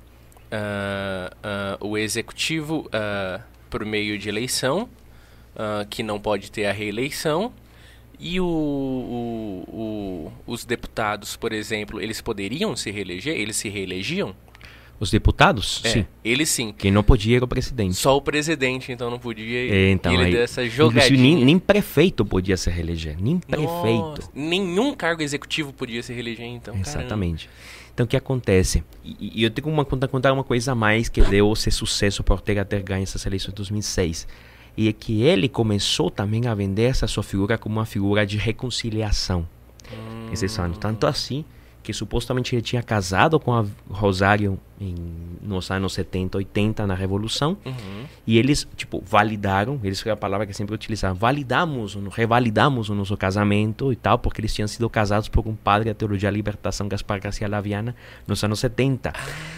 Então eles fizeram, então eles fizeram uma espécie de, é, de rito, uma espécie de revalidação dos votos e tal, que foi noticiado.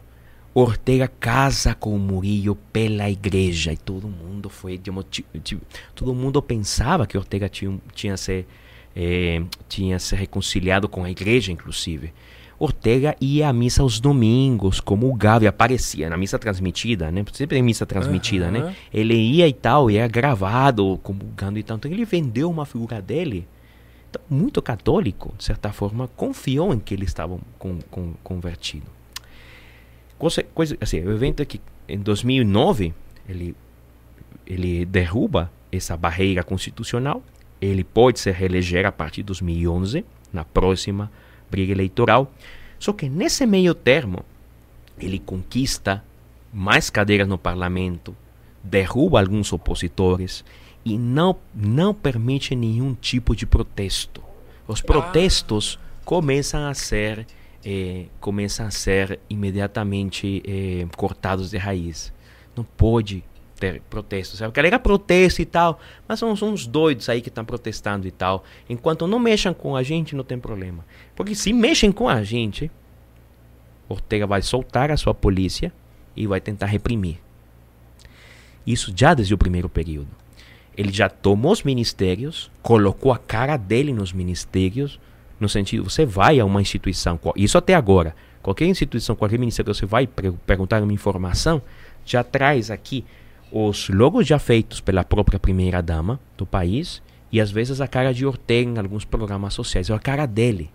Imagina a cara de Bolsonaro no, no anterior governo, do Lula em, em cartilhas do, do, governo, no Ministério de Saúde e tal, na, sei lá, nas informações que, que você recebe. Está em todas as partes a cara de Ortega. O país começa a entrar nessa espécie de, de maquinária eh, avassaladora do sandinismo de pegar tudo. O grande capital. Diz. A segunda eleição dele que ele ganha. Então.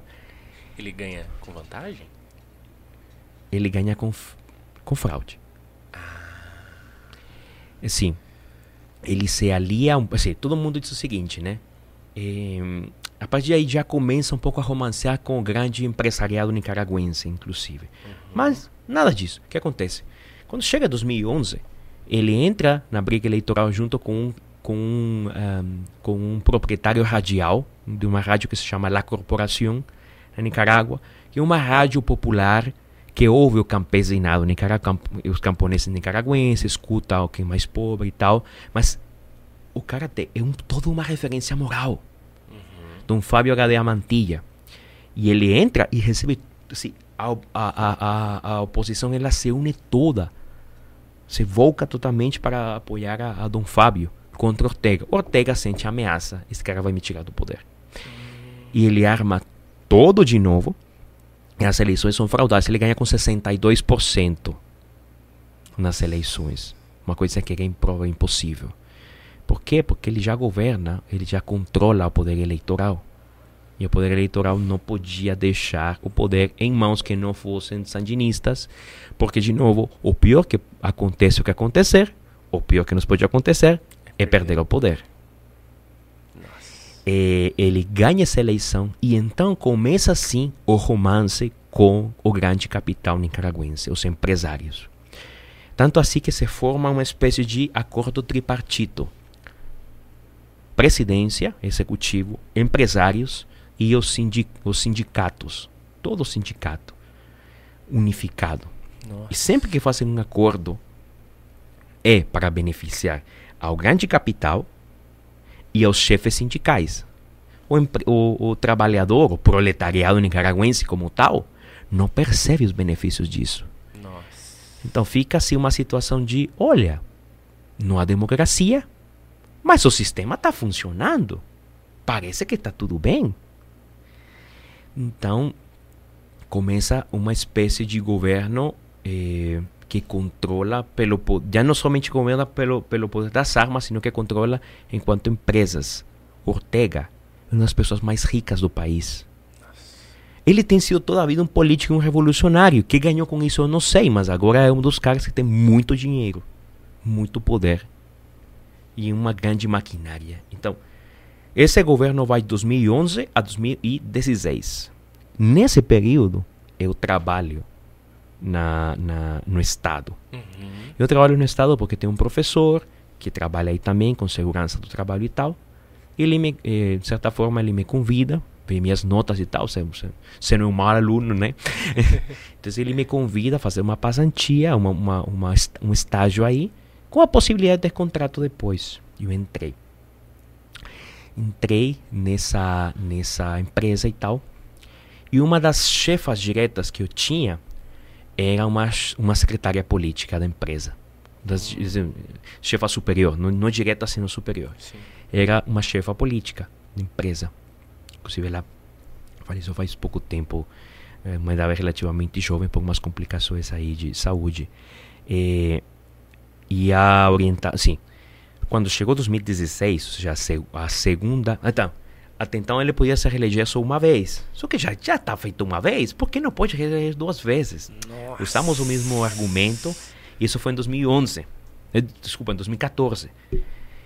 E desde, desde então, a própria Conferência Episcopal Nicaragüense começou a advertir a Ortega de que estamos indo por rumos desconhecidos e complicados, inclusive para você. Então, reconsidera um pouco as coisas que você está fazendo. Teve ah. um diálogo com a Conferência Episcopal Nicaragüense e tal. Ele prometeu, parece, naquele, dar alguns fazer alguns acordos, dar algumas liberdades e tal, tentar libertar um pouco o país da, da, da, da mão dele. Só que não deu muito certo. Hum. E continuou o país assim indo indo por caminhos diversos, né? indo por caminhos sinuosos, complicados para o país. E a teologia da libertação já não mais tão forte? Já não, não tinha, já, já não tinha força. Realmente, Ernesto Cardenal era, era o representante da teologia da libertação. A igreja, eh, a igreja foi atacada nos anos 80 pelos sandinistas. Nossa. Então, houve uma espécie de quebra, inclusive. A teologia da libertação acabou falando que o sandinismo não era o melhor projeto e tanto acabaram sendo um pouco dissidentes. Teologia da libertação do projeto sandinista, sobretudo em finais dos anos 80, então realmente não tinha tanta força. Uhum. E os pastores, os bispos que temos agora, são bispos que são de uma categoria moral, uma força, uma entrega pastoral pelo povo impressionante. Tanto assim, Nossa. essa 2014 foi muito esperada foi muito bem vivida, assim, foi muito, estamos na expectativa que ia acontecer. Não aconteceu nada, porque Ortega não tem uma vontade, não, não, não tinha então uma vontade política, não tem nada. Ninguém está me oferecendo nada, portanto eu vou dar assim de graça? Não, não, não vou fazer. 2016 vem então a próxima reeleição de Ortega. Ele já tinha decepado os principais partidos opositores. De entanto, por exemplo, um dissidente do sandinismo foi jogado fora. Dissidente do sandinismo foi jogado fora. E tinha outros poderes que eram bastante corruptos. E, tanto assim que eh, não, não, tinha sentido. Porque, claro, estamos nos enfrentando a uma eleição que está to totalmente fraudada. Vamos fazer o quê? E um dos episódios que me tocou viver foi o seguinte: secretária política convida todo mundo do partido convida alguns funcionários da empresa onde eu trabalhava e diz o seguinte: tem um encargo para algum de vocês. Já é uma praxe lá que funcionário público tem que fazer alguns trabalhos políticos para sustentar o poder, para sustentar, desculpa, o emprego. É assim. E eu tinha feito alguns. Só que eu estava farto, eu já estava procurando ir embora, não queria mais, né? Beleza. Convida uns, alguns funcionários, estou eu aí, só que tinha vários colegas também e tudo. A minha chefa direta fala comigo e diz assim: é, beleza, você vai na reunião, escuta o que ela tem a fazer, mas você sabe que temos trabalho aqui, então vou te deixar com o trabalho administrativo, trabalho funcional aqui, e vamos deixar teus coleguinhas fazer um trabalho que ela pedir. Eu cheguei na reunião e tal, e ela falou assim o seguinte, né? As eleições já são daqui a dois meses, faltavam uns meses aí, falou o seguinte, então temos um, um, um vou dar para vocês uma missão. Qual a missão? Resulta que vocês sabem, né, que tem partido, né, que é meio fraco, que não tem tanta gente, nem sequer na base. Imagina, não tem tanto votante, menos vai ter base, né? Não tem base e tal, então fazer um trabalho. Nós somos do partido de governo, mas no dia da eleição vocês vão atuar como se fossem fiscais dos partidos XYZ que não tem base, que não tem ninguém aí. Porque não vai chegar, não vai dar certo para ele chegar, não, não tem a cota, mas vocês vão disfarçados desse partido de oposição, que não, não é nada na verdade. O que acontece? Chega, eles foram treinados, o que, que iam fazer e tudo e tal, não sei o quê. Quando chega a, a eleição, eles participam disso em alguns casos, eu ouvi eh, de um colega que disse assim: Bom, nós éramos os primeiros em votar, tá? E eu tive que votar por eles, porque, claro, quando vamos fazer a contagem das boletas, as, as boletas eleitorais, elas vão depositar numa caixa, só que cai uma em cima da outra. Se nós fomos os primeiros em votar, nossos votos estão lá embaixo. Se a gente abre essa caixa e eu anulei o meu voto, ou votei por um partido de oposição vai me acusar. Então teve que votar nele para não levantar suspeitas. Até isso. O que eu fiz, eu também era, era funcionário, mas como eu não, eu tinha sempre, eu tinha uma obrigação. Cuidado alguém vir na segunda-feira, após as eleições, com um dedo limpo, porque lá ainda se marca com nitrato de prata o dedo para ficar manchado. Sim. Cuidado alguém vier. Se alguém vier, na segunda-feira com o dedo limpo. Tem que vir com o dedo manchado para eu ter votado. Obviamente eu podia, eu anulei meu voto. Quando eu fui, anulei, coloquei e tal, foi, né? Já nesses anos, aos poucos, a abstenção da população para votar, lá no o voto não é obrigatório, foi crescendo absurdamente, porque já ninguém acredita mais no sistema eleitoral. Não é obrigatório. Não é então obrigatório. Então ninguém foi votar, assim, muita gente não foi votar por uma fraude. Estamos falando de um cara que está na terceira reeleição, com um Conselho Supremo Eleitoral totalmente é, é, fraudado. Com essa operação que eu estou te falando que elas estão fazendo e tal. Então, minha chefa falou para mim: você não participa disso, deixa teus colegas seguirem. E eu vi como eles iam a capacitações, iam a, iam a, a treinamentos, que era para isso. Como, como que a gente vai atuar, como que a gente vai fazer essa comédia de que somos fiscais de outro partido, quando realmente somos desse partido do governo e estamos agindo aqui. Inclusive, recebiam esse treinamento todo nas secretarias políticas da, da, própria, da própria presidência. Então, totalmente fraudado. Você não tem como é, ganhar numa eleição assim. Ele ganha, se não me engano, essa eleição. Então já é 38, 62, essa ganha com 72% em 2016. Nossa, que absurdo! O melhor presidente, a maior votação na Nicarágua e tal. Mentira, a abstenção é altíssima. Você vai um domingo de eleições na Nicarágua, não tem ninguém na rua. Todo mundo tem casa, ninguém está nem aí para ir a votar. Quem que tem que votar? O funcionário. Tem funcionário que chega, anula o voto e vota. É, tem funcionário que, obviamente, vota em Ortega para continuar tendo o emprego dele. Tem funcionário que é demitido quando chega segunda-feira e não votou. Tem isso. Então, galera, se enfrenta um pouco a isso e tal.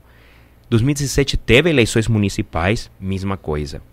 Então eu passei nessa empresa esse período entre 2016 e 2017 com essas eleições, né? E eu vi o fraude acontecendo. Se usavam recursos públicos para deixar comida aos fiscais do partido de governo. Meu.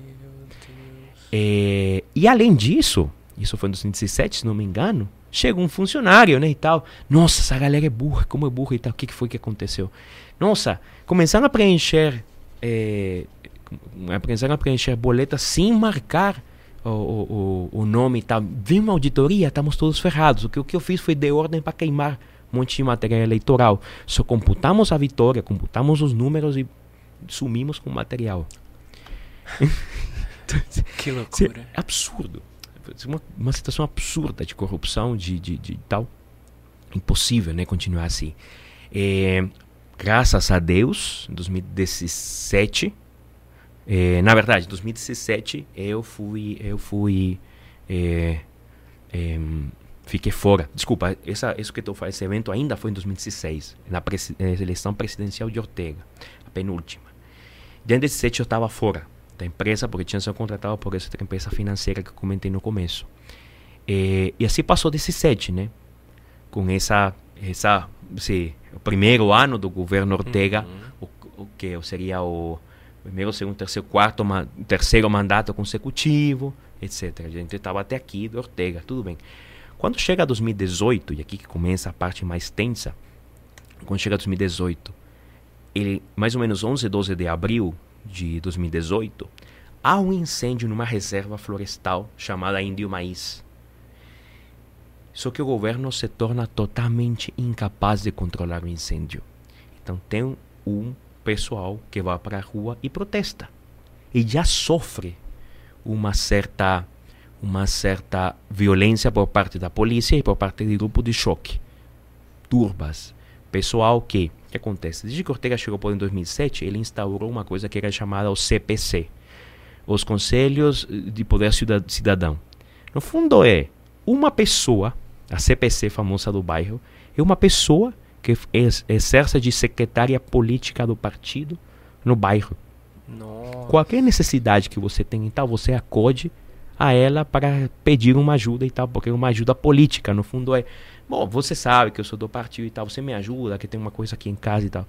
Então, um favor material que eu preciso, eu tenho que me vender politicamente para receber uma ajuda para que me canalizem uma ajuda e me ajudem na minha casa.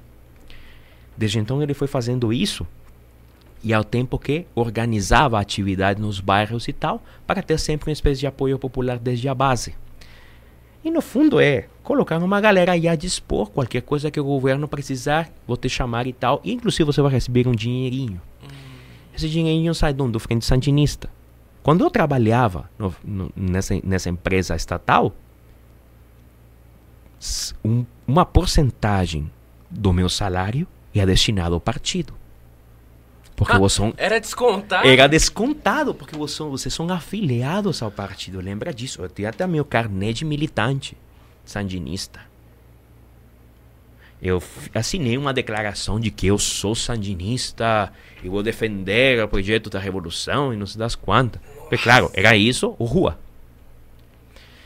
Então, o que acontece? Você tem um sistema é muito totalmente... errado. Muito errado. É muito errado. Não, quando acontece aqui, eu vou te falar.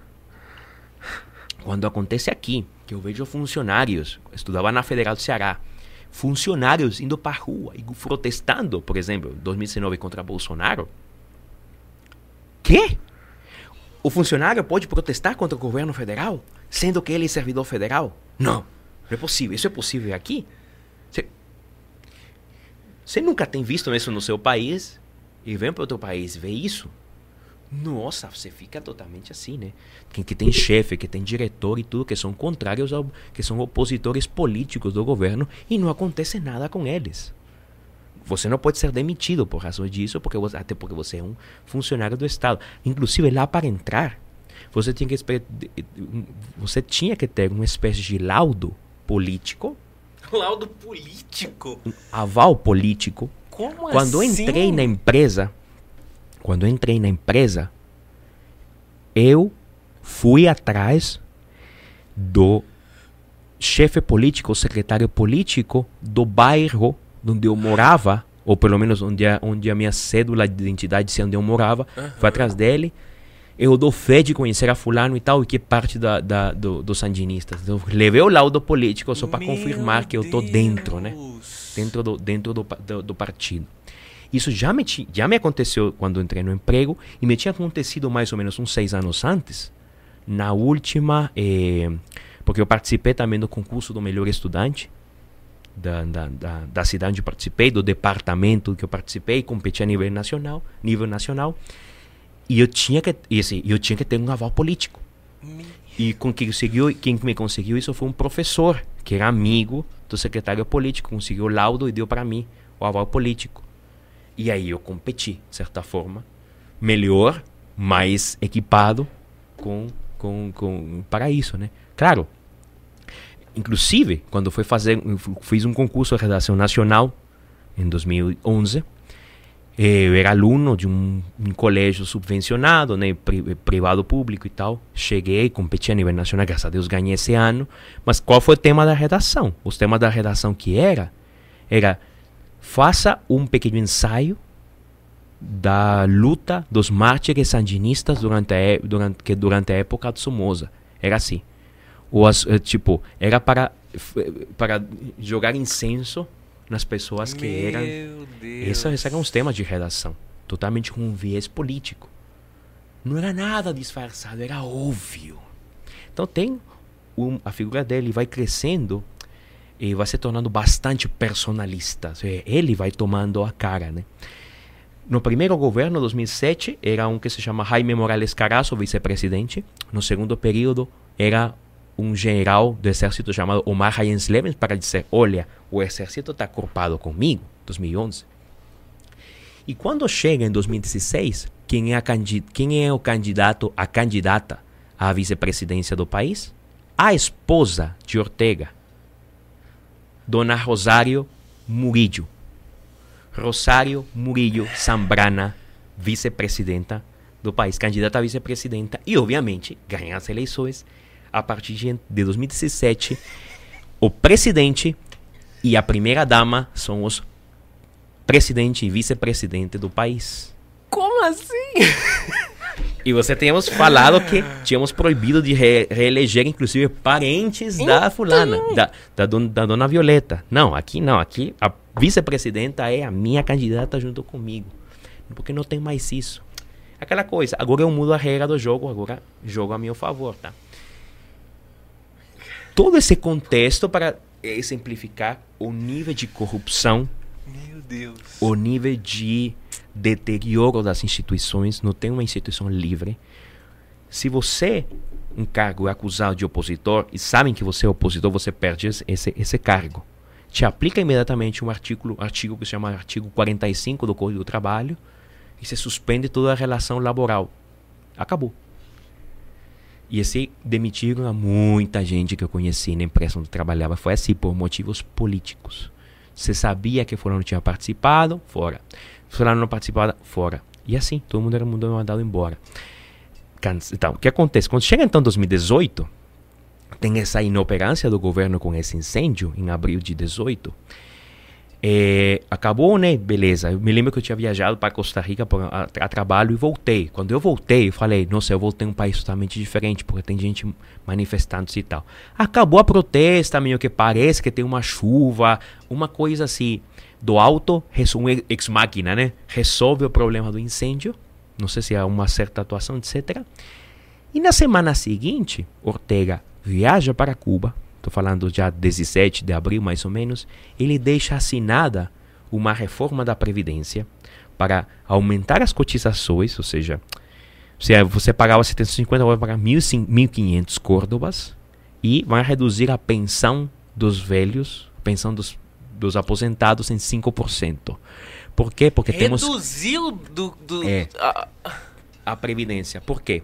A Previdência e essa foi uma recomendação do FMI. A FMI realmente disse assim: modifica o teu sistema de previdência para ser um pouco melhor. Ele entendeu: ah, já sei, vou subir aqui as contribuições da, da, da galera. Não, meu filho, por quê?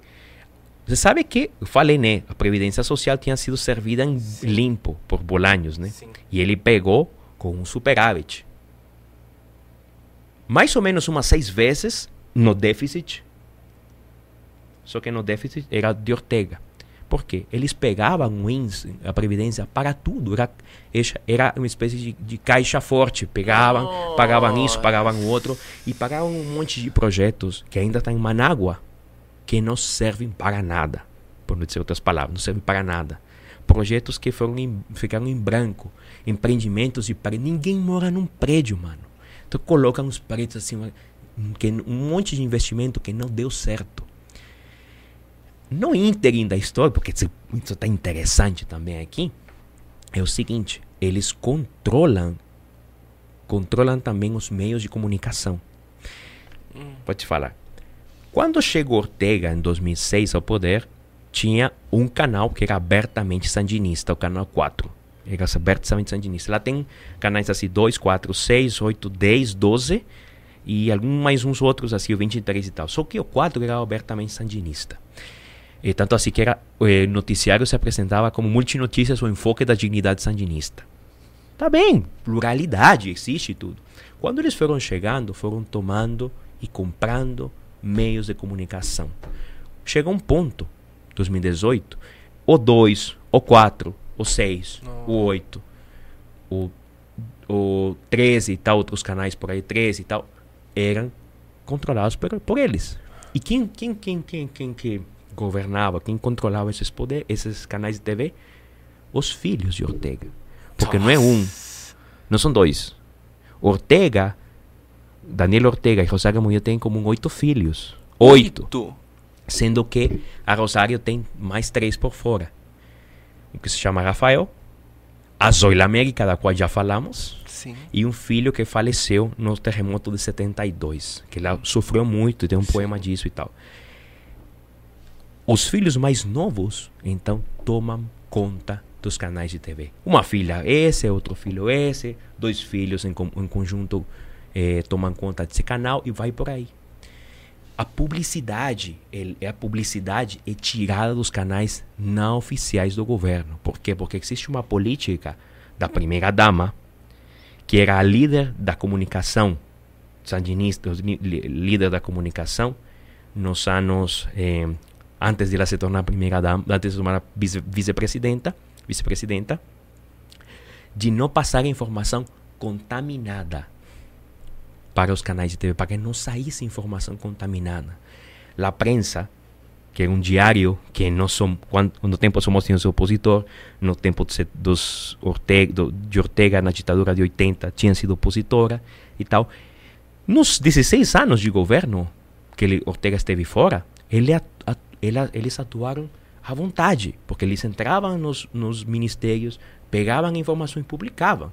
Tipo o que acontece hoje com qualquer jornal brasileiro que pega qualquer informação que dá nos ministérios respectivos. Você pega uma informação do Ministério da Agricultura, da Educação, da, é, da, da, Fazenda, qualquer informação está livre, está aí. Eu posso pegar e eu transmito. E eu faço isso, né? Lá não. Você não podia pegar a informação porque essa informação era somente dosificada para os canais dela e somente para ensalçar a boa gestão do comandante Daniel e da companheira Rosário Murillo, porque é isso que todo mundo fala. Comandante Daniel, companheira Rosário Murillo. Comandante Daniel, companheira Rosário tudo. Eh, dá os canais e tal, dá um programa social de não sei o que, chega num bairro e tal, não sei o que. Ah, obrigado, comandante Daniel, companheira Rosário. Tu, só isso fala. Você, não é graças a esse ministério que já é, que já é, que não é, que, não é lícito. É graças obrigado ao presidente e a, e a companheira Rosário. Eles são vistos, ou eles são é, espécies de venerados, como Nossa. somos aqui as deidades que damos tudo para todo mundo. Né? Damos aqui tudo para, para o povo, e o povo pega a generosidade que nós damos, sendo que nos sugam imposto uma quantia, porque cada vez que renovavam esse acordo com os empresários, subia um imposto para o consumidor. O empresário não, o empresário era inclusive é, é, exonerado de alguns impostos. Tanto assim que tem umas barreiras absurdas em Nicarágua de pagamento de impostos de gente rica e de empresas ricas. E eles é. fazem um mau uso da água e pagam uma miséria por isso e tal. Então vão, eles foram tomando conta do país, deixaram o país na miséria, depois foram um país empobrecido e a galera que se ferre, né? A população de a pé, o trabalhador, a pessoa que tem uma família e tal, se ferra com eles. Deixa então Ortega, voltando a 2018, faz essa reforma da Previdência, porque o INS está quebrado, precisamos de grana, vamos subir as, as cotizações, vamos reduzir a pensão. E se você é muito inteligente, sabe que você não pode mexer com uma coisa que é muito própria do povo pobre, que é o dinheiro. Sim. A população, então, aparece no dia desse, como tem esse boato no dia 17, mais do que boato, uma notícia bastante confirmada e tal, todo mundo se toca, não posso, não posso pagar mais dinheiro, realmente estou quebrado, meu amigo, você está tocando com minha grana e tal. A população começa a protestar a partir do dia 18 de abril. Só que assim, a protestas, as protestas são um pouco locais em cada capital departamental. Me lembro que de manhã já tinha uma protesta em León, né, de novo, aquela cidade e tal, colonial, que foi a primeira capital da Nicarágua, inclusive, e já tinha sofrido um episódio de violência. Como tinha essa experiência, a galera que estava convocando para a tarde em Manágua, disse assim: estávamos reunindo em tal ponto, vamos ter que trocar esse ponto. Já não dá mais para nos reunir aqui porque eles já sabem onde nós vamos estar. Portanto, o ponto vai ser liberado meia hora antes, uma hora antes do protesto acontecer. Nossa. para que eles não cheguem e invadam. Eu vou acompanhando o site porque eu falei, eu vou nessa protesta. Não é possível, vai tocar aqui também a minha pensão, vai tocar dinheiro que eu... Não, não é possível. Eu vou acompanhando no Twitter todo dia, todo dia, todo dia, até que chega a hora em que o SOS INS, que é o site em Twitter, uma página em Twitter que informa a hora e o local da protesta. Caminho de Oriente, 5 e meia, vamos lá. Quando eu vou de caminho, porque eu vou de táxi, até o ponto, nem né, tal, não era tão, tão longe onde eu morava, eu vou acompanhando as notícias, né, para ver o que está acontecendo lá, se quebrou um pau, sei lá. Comecei a ver sangue no, no, na, na, nas imagens, né, que chegou, chegou uma galera deles, assim, eles chegam todos uniformados com eh, Governo de Reconciliação e Unidade Nacional, Nicarágua cristiana, socialista e solidária, e por aí vai, porque esses são os logos do governo e tal. É, nesse ano era, acho que 38, 19 ou 38 aniversário da Revolução. Ele, ele chega com uma camiseta característica, porque isso é uma coisa própria da Rosário. Deixar a sua marca pessoal em tudo. Ela, desde que chegou no poder, começaram a instalar árvores da vida da autoria de Gustav Klimt, aquele pintor, é, aquele pintor é, austríaco, se não me engano. É, ele pegou esse, ela pegou esse emblema e começou a colocar árvores da vida metálicos enormes em toda Manágua. E isso apareceu também nos documentos oficiais. Tanto assim que você não podia colocar-se nos encabeçamentos do governo, colocar o árvore da vida, governo das Conselhos Unidas Nacional 2023, 2021, o ano que era, tudo era uma propaganda publicitária. Então você vê a galera com camiseta agredindo a senhores jovens que estavam na protesta. Outras pessoas, quanto eu, chegamos um pouco atrasados, né? Porque, claro, tá um trânsito, tá um caos aí, já chegou a polícia, chegou todo mundo e tal.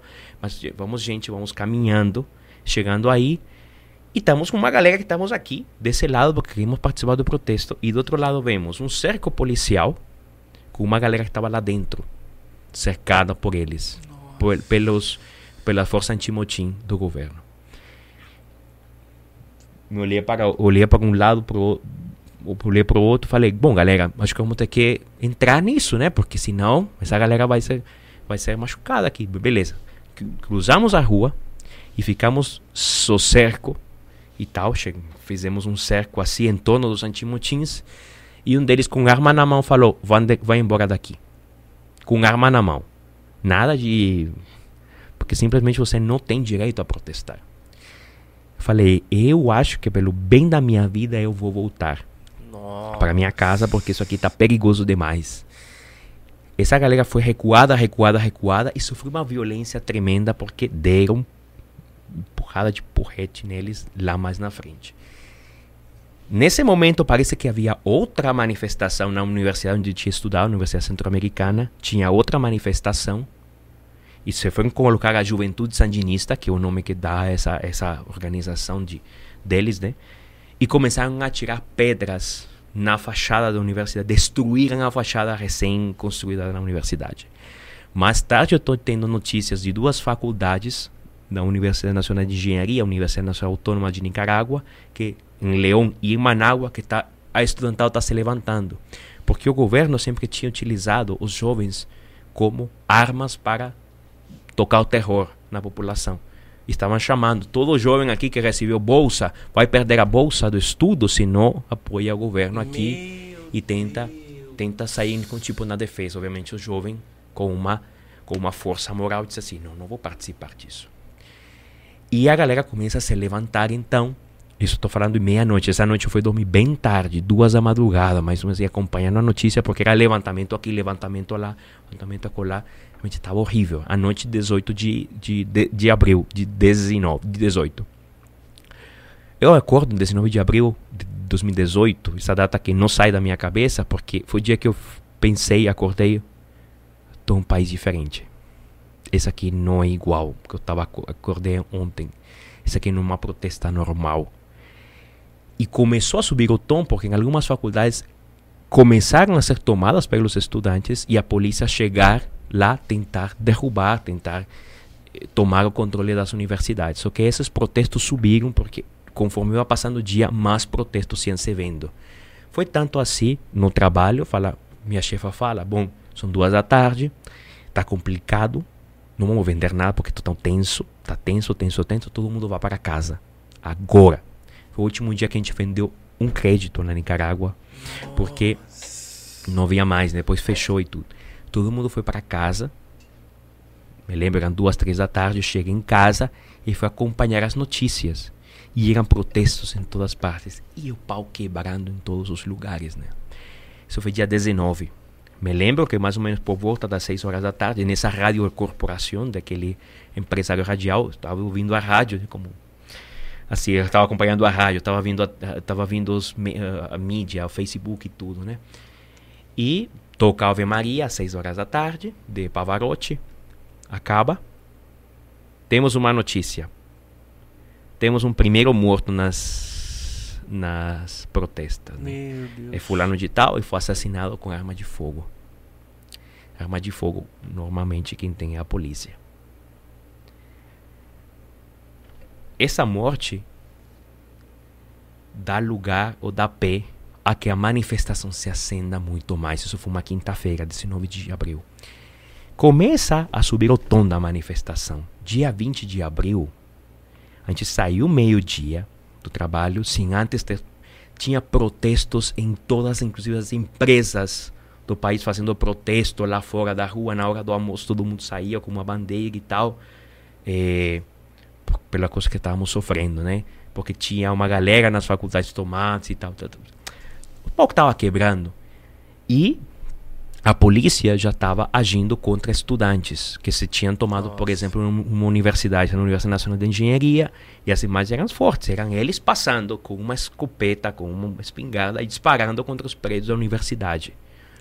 Meu pegando Deus. alguns estudantes e tal, pegando-se com violência e tal, colocando, foi, estava tocando terror. E começaram a derrubar algumas das árvores da Rosário Murillo, porque eram símbolos, do, supostamente eram símbolos do poder, e algumas pessoas acreditam que até tinham poderes ocultos, espécie de horcruxes da, da, da Rosário, né? E começaram a derrubar árvores. A primeira árvore que eu vi que derrubaram, de novo, aquela, passou aquela imagem para mim. Minha mãe estava comigo, foi me visitar esses dias, só que foi embora dia 19. E eu fiquei sozinho, então, na capital. Fiquei por lá. E eu comecei a ver essas imagens assim dos árvores, das árvores caindo de metal, caindo e então Falei, é o momento, galera, somos nós e tal. Essa tarde faleceram, se não me engano, 8 a 10 pessoas. Meu Deus! Por conta de tudo isso. Atiraram em um jovem, e essa, esse vídeo até agora se, se, se, se lembra. Atiraram em um jovem que estudava num colégio. E arma era uma arma de fogo, arma de guerra. Atiraram dele no pescoço dele. E ele foi levado a um hospital. Só que o hospital recebeu ordem para não atender a protestantes ou manifestantes feridos. Porque se está protestando contra o governo, eles são inimigos. E a ministra de Saúde deu a ordem de não atender a manifestantes feridos. Isso não será nem em situação de guerra, tá? Nem em uma situação de guerra você faz isso. Eles tiveram a coragem e a sem vergonhice de, eh, de negligenciar o atendimento médico a pessoas que precisavam. Esse jovem estava com vida quando chegou no hospital, só que procurando outro hospital ele falece. Falece. Obviamente a população se indigna muitíssimo mais contra Ortega, contra o governo e tal. Ele diz assim: bom, não estava Ortega, estava em Cuba. Estava em Cuba Ortega. E a Rosário sai falando 8 horas da noite, 9 horas da noite na comunicação. Ela faz comunicação todo dia. Um verbo, verbo ré impressionante. E ela começa a falar e diz assim: beleza, Ortega vai falar amanhã, sábado, tá? Mas todo mundo calma, todo mundo tranquilo, todo mundo vai em casa e tal. Beleza. Sábado foi um dia tenso, até meio-dia mais ou menos já tinham algumas coisas aí, alguns levantamentos por, por tudo e tudo. Ortega vai, sai em, em, em cadeia nacional, com o chefe do exército de um lado e a chefa da polícia do outro e a Rosário do lado. Tipo, olha, não sei se vocês percebem, mas eu tenho aqui a força pública comigo. E eu vejo que isso é uma tentativa de, de, de, de, de mentira e para desnortear a história do país, eh, a, a, estabilidade que estamos tendo aqui no país. E é, não, a, a, a, reforma da Previdência vai mesmo. Mesmo com isso, porque isso é uma tentativa, uma tentativa de, é, de, de, de o país. Beleza. Galera saiu com maior força às ruas para protestar. Domingo ele aparece de novo em cadeia nacional e fala que ia reverter a Previdência. A reforma da Previdência. Só que a galera fala o seguinte: eh, já não é pela reforma da Previdência, mano. Ah. Nessa altura já tem 24 mortos. Muitos mais mortos, né? E tal. E o terror começa a subir na população. A partir de aí, tem protesta diária em Manágua exigindo saída de Ortega e justiça para os falecidos. Eu participei de umas maiores manifestações na marcha e tal. Eu participei em muitas marchas a partir daí. Todo abril, assim, boa parte de abril, maio e junho são protestas contra Ortega. Ele instaura um diálogo em, dos, em, em, maio de em maio em 15 de maio. Não dá certo, eles recebem assim. Foi uma um vexame que eles sofreram porque os estudantes estavam reclamando na cara dele. Imagina, estamos numa sala grande e a galera começa a gritar na frente dele: Você é um assassino. Nossa. Na frente dele e tal. E isso, não, ele negou tudo. Negou que a polícia tinha disparado sequer um disparo. Ah. Uma bala. Então, como explica que tanta gente está morta? Nesse momento estavam 64 falecidos, dia 15 de maio, né? Meu Deus. 15. Então, o que acontece? O diálogo não tem sucesso e ele então começa a operação limpeza. No fundo, é vamos tirar tudo o que seja protesto. Vamos recuperar as faculdades que estão tomadas pelos estudantes, vamos recuperar as rodovias que permaneciam fechadas por grupos de produtores que queriam fora Ortega.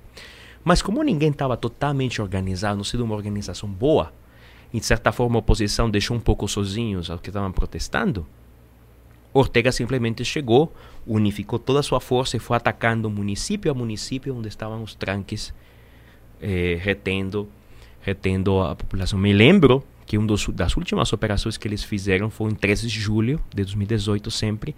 Eu morava perto de uma faculdade que era tomada pelos estudantes e toda a noite eu ouvi tiros. Toda a noite. A galera se foi, foi se refugiar numa igreja. Uma igreja que ficava perto dessa faculdade. E a polícia atirou sem piedade contra a igreja. Ficou inclusive uma bala alojada dentro do Santíssimo, dentro do sacrário. Destruíram vidros, quebraram tudo e assassinaram um estudante de um tiro na cabeça.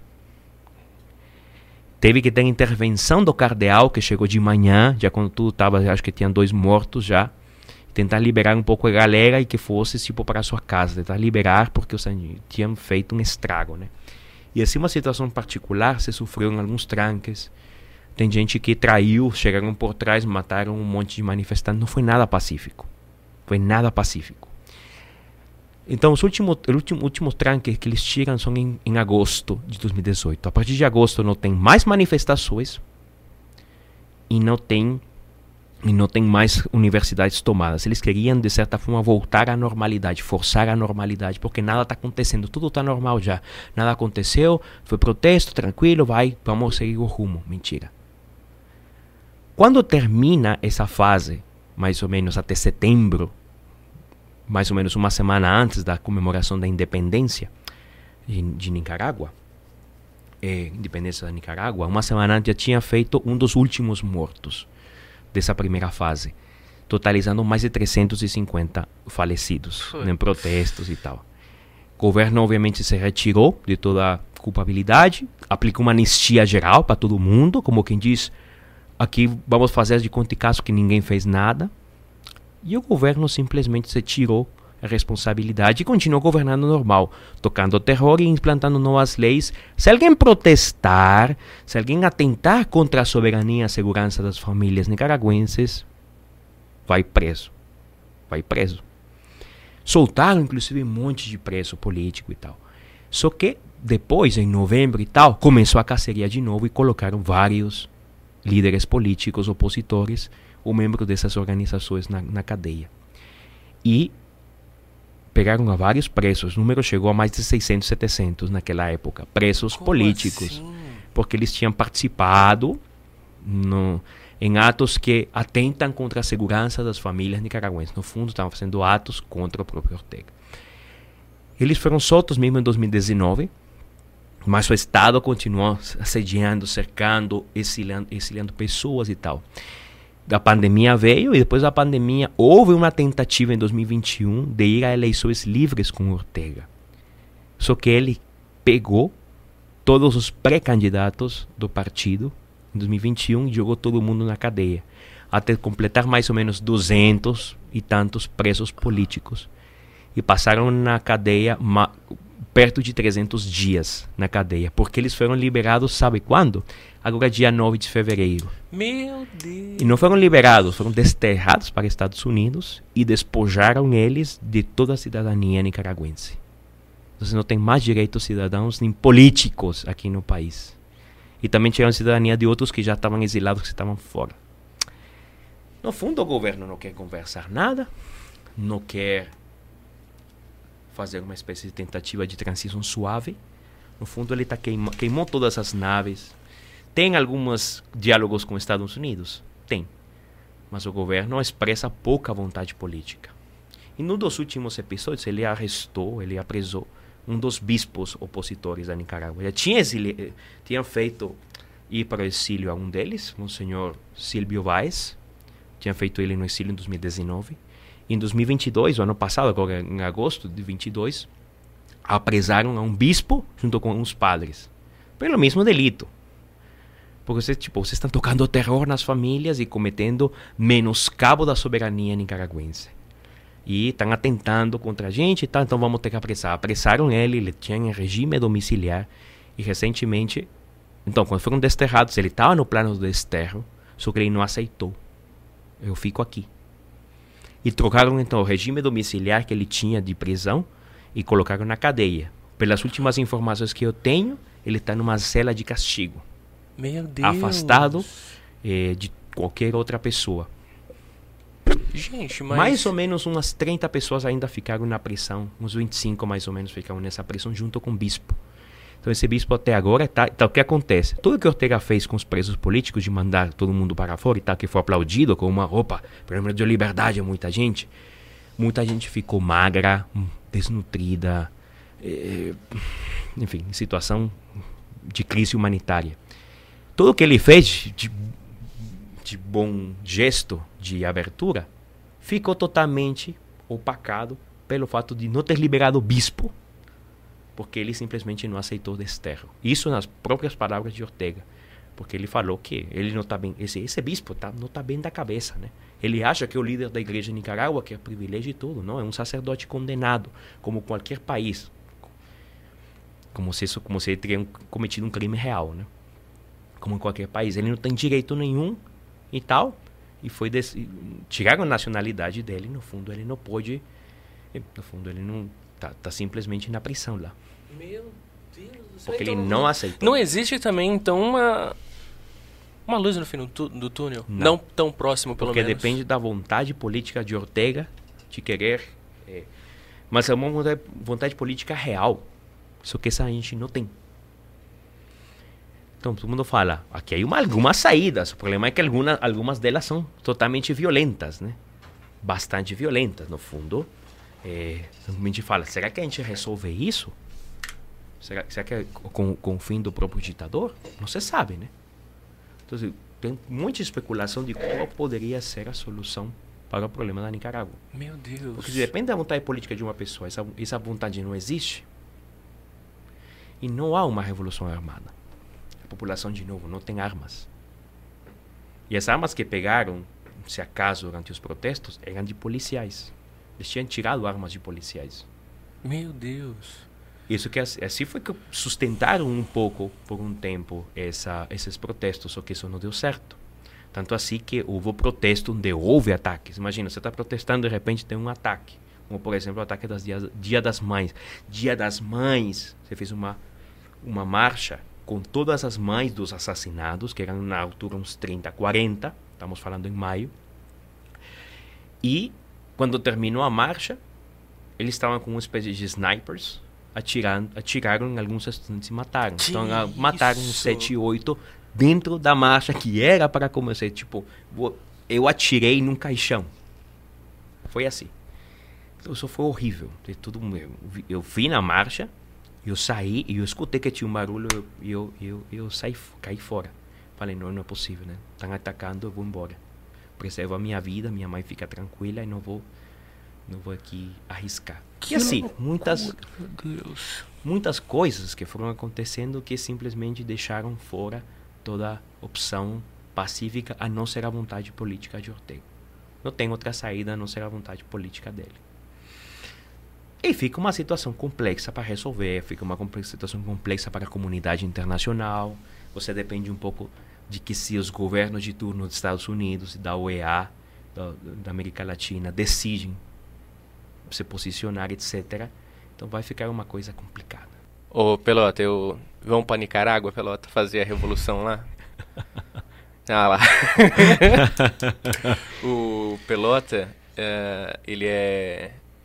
eu, eu brincava com ele que ele é o. A gente fala o Bolsominion nosso, né?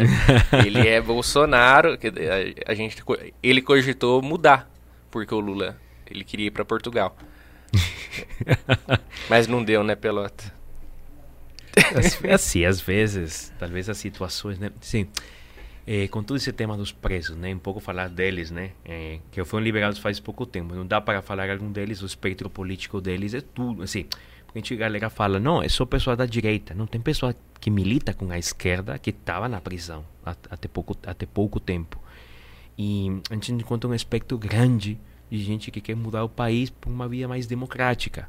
E dentro dos presos políticos, por incrível que pareça, estavam alguns membros das forças sandinistas dos anos 80. O que acontece? Como o Ortega, vamos pensar, Daniel Ortega é um governante autoritário. E como todo governante autoritário, ele tem uma agenda pessoal que se sobrepõe a qualquer agenda do tipo político. Isso mais ou menos isso é mais ou menos uma convenção entre alguns escritores e historiadores. Então, ele tomou partido do Frente Sandinista. Essa é uma leitura que se faz. Né? Ele, tomou a figura do, do Frente Sandinista e ele eh, personificou o sandinismo. E tem uma galera que, como é dissidente do Ortega, mas não do sandinismo, eles ficam falando que Ortega, uh, Ortega, orteguismo e sandinismo são coisas diferentes. Então, isso é uma, é, já essa é uma primeira briga, né? Que esse orteguismo e sandinismo é a mesma coisa e tal.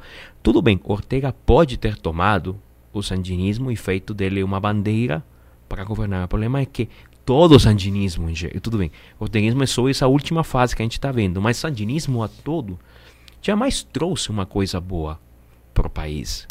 Jamais trouxe uma coisa boa desde a Revolução de 80. Tanto assim que a gente pervive com esse passado, com esse passado de uma forma um pouco traumática. Porque para nós tudo, para qualquer pessoa, isso foi traumático. Os 80, os 80 foram traumáticos. Então, e vem Ortega e faz tudo isso com a frente sandinista, então acaba assim, acaba, acabamos pensando que o sandinismo deve ser uma coisa proscrita, no fundo. Pô, que não dá para continuar, inclusive, conservando uma boa memória do sandinismo. Pior, pior agora, com, com Ortega.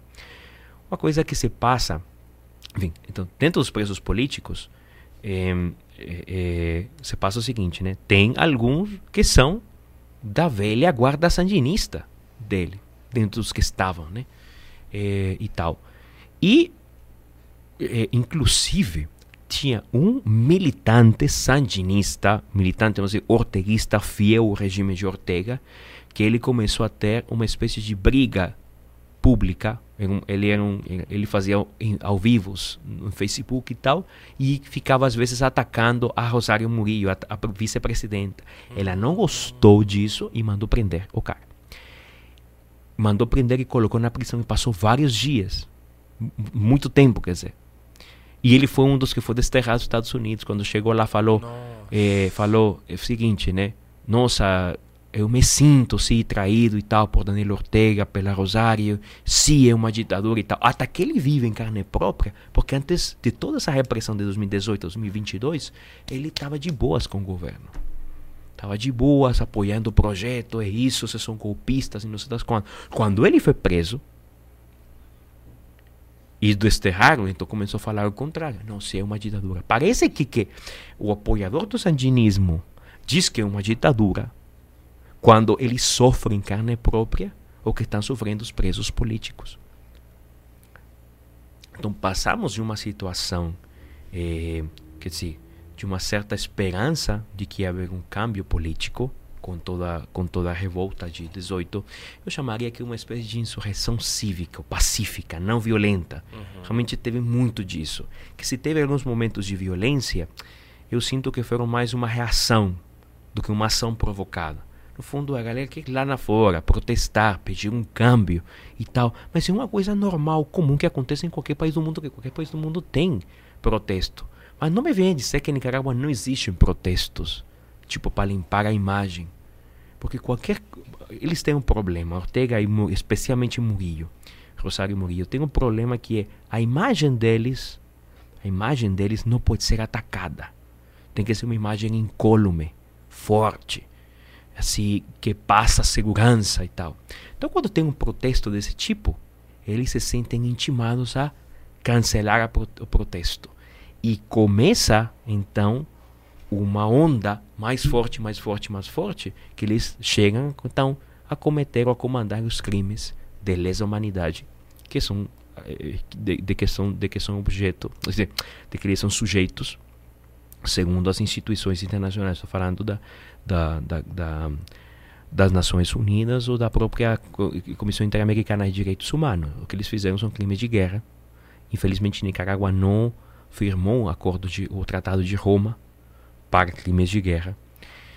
Mas assim, isso não significa que esses crimes estão ah, são devem ficar impunes, né? Porque uhum. isso não ajuda a memória e não ajuda no processo de reconciliação do país. Fica uma chaga aberta, especialmente se isso não se completa. Então, o que acontece? Um país falido politicamente. País falido politicamente que precisa toda uma renovação. Toda a estrutura ministerial está corru tá corru tá corrompida, toda a estrutura dos poderes está corrompida, as forças armadas estão corrompidas e não vai ter solução até que não exista um câmbio ou uma vontade política de querer mudar essas coisas. É engraçado porque valores como a liberdade, democracia, que se, se, bem ou mal a galera defende ataca e desataca, tudo bem, a democracia não tem que ser colocada como uma pauta política, mas o que são um instrumento de governança, pronto. É, mas assim, democracia, paz, liberdade são coisas que provavelmente a pessoa que está fora, que nunca passou por uma situação dessa, não valoriza tanto, porque, ah, situação que, ah, tudo bem, né, e tal. Nossa, e tal, tem crimes aqui e tal, não sei o que. Sim, mas assim, aqui o presidente, por colocar um exemplo nímio, né, uma coisa concreta e tal. Presidente está acusado de, sei lá, do, usar o cartão corporativo, né, e tal. E todo o escândalo que isso deu. E a galera, a partir disso, começa depois com adjetivos, com, com coisa, né, e tal. É, é um, sei lá, é um corrupto, um criminal, um não sei, criminoso e tal, não sei o que. E dá uns epítetos do pior presidente da história e tal. Tipo, você fica assim, tipo, minha criança, você não sabe o que é ter um presidente ruim mesmo, né? Você sabe que ter um governante ruim mesmo. Você é um governante que não tem a folha limpa nem sequer na entrada da presidência. E tem um monte de crime atrás que foram, eh, que foram prescrevendo conforme ele foi avançando no tempo. A fiscalia falou, por exemplo, com as acusações da Zoila América, essas prescreveram e ele está imune. Pode fazer o que, minha filha? Ele teve que retirar a demanda porque não ia dar com nada, né? Isso no ano 99 os crimes de guerra dos anos 80, nem ninguém foi imputado a nada, porque, claro, firmaram uma anistia. Então eles vão de anistia em anistia. É um país dos que. Nicarágua é um dos países que mais anistias tem na história. E vão anistiando todo mundo, mas a anistia não serve para nada, porque a única coisa que a gente fazendo é, é declarando impunidade sobre crimes antigos, crimes antigos. Então chega a esse ponto agora na Nicarágua que temos um governante que considero eh, improvo moralmente governando e essa é a cara que ele está dando ao país. Não existe aqui escala do mérito, não existe aqui escala do valor, não existe aqui escala da, da, do desempenho. Existe algo que é uh, favoritismo partidário, Aqui sempre houve um acordo político para tudo. Aqui sempre uma, houve uma sem-vergonhice para tudo. Aqui sempre houve é, uma impunidade com os crimes. Aqui quem ganha é o cara mais corrupto. Aqui quem ganha é o cara que tem uma esperteza. Não é bom, mas ele é esperto. É, e é por, assim por diante. Então passa uma imagem que, que é isso, né? Então, claro, o cara que chega, na nova geração chega assim, oh, bom, vou fazer o quê?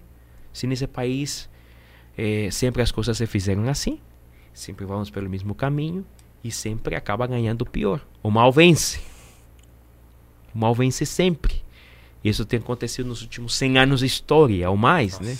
Então, acaba dando desesperança, então é muito fácil as pessoas se exilarem do país, saírem do país, não saber mais nada do país e quando chegam em outro país respiram um pouco de liberdade, um pouco de democracia, um pouco de paz. Tipo, eu saio na rua e, o poli e, a, e, a, e a polícia me protege.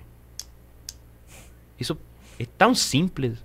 A polícia me protege, não me ataca. Eu posso protestar contra o governo? Posso. Ou, ou vejo, por exemplo, os colegas, amigos protestando a favor contra Bolsonaro, a favor contra Lula. Mas ninguém é pego na rua por levar uma bandeira do Brasil. Isso é impossível na Nicarágua. Você não pode sair com uma bandeira da Nicarágua na rua a protestar.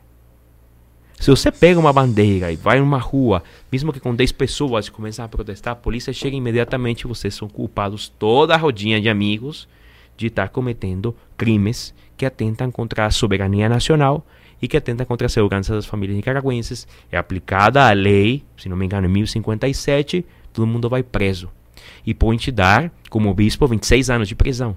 Porque isso que deram para o bispo agora. 26 anos de prisão. Ele vai sair tipo em 2049, quem sabe, né? Então, 2049. E tá preso, tá aí, tá sem nacionalidade, não aceitou desterro, porque realmente, né? A situação que. É, não aceitou desterro porque também ele é um pastor, né? Entendo, entendo o racionamento, racionamento assim. Ele é um pastor é, que tem uma grei confiada e não pode dar seu luxo de abandonar. E com isso também demonstra a, a valia moral que ele tem, Sim. o senhor Rolando. Eh, os que aceitam o desterro fazem por uma situação familiar. Tem algum parente nos Estados Unidos pode ajudá-los. Tem a família que não vem faz 500 dias.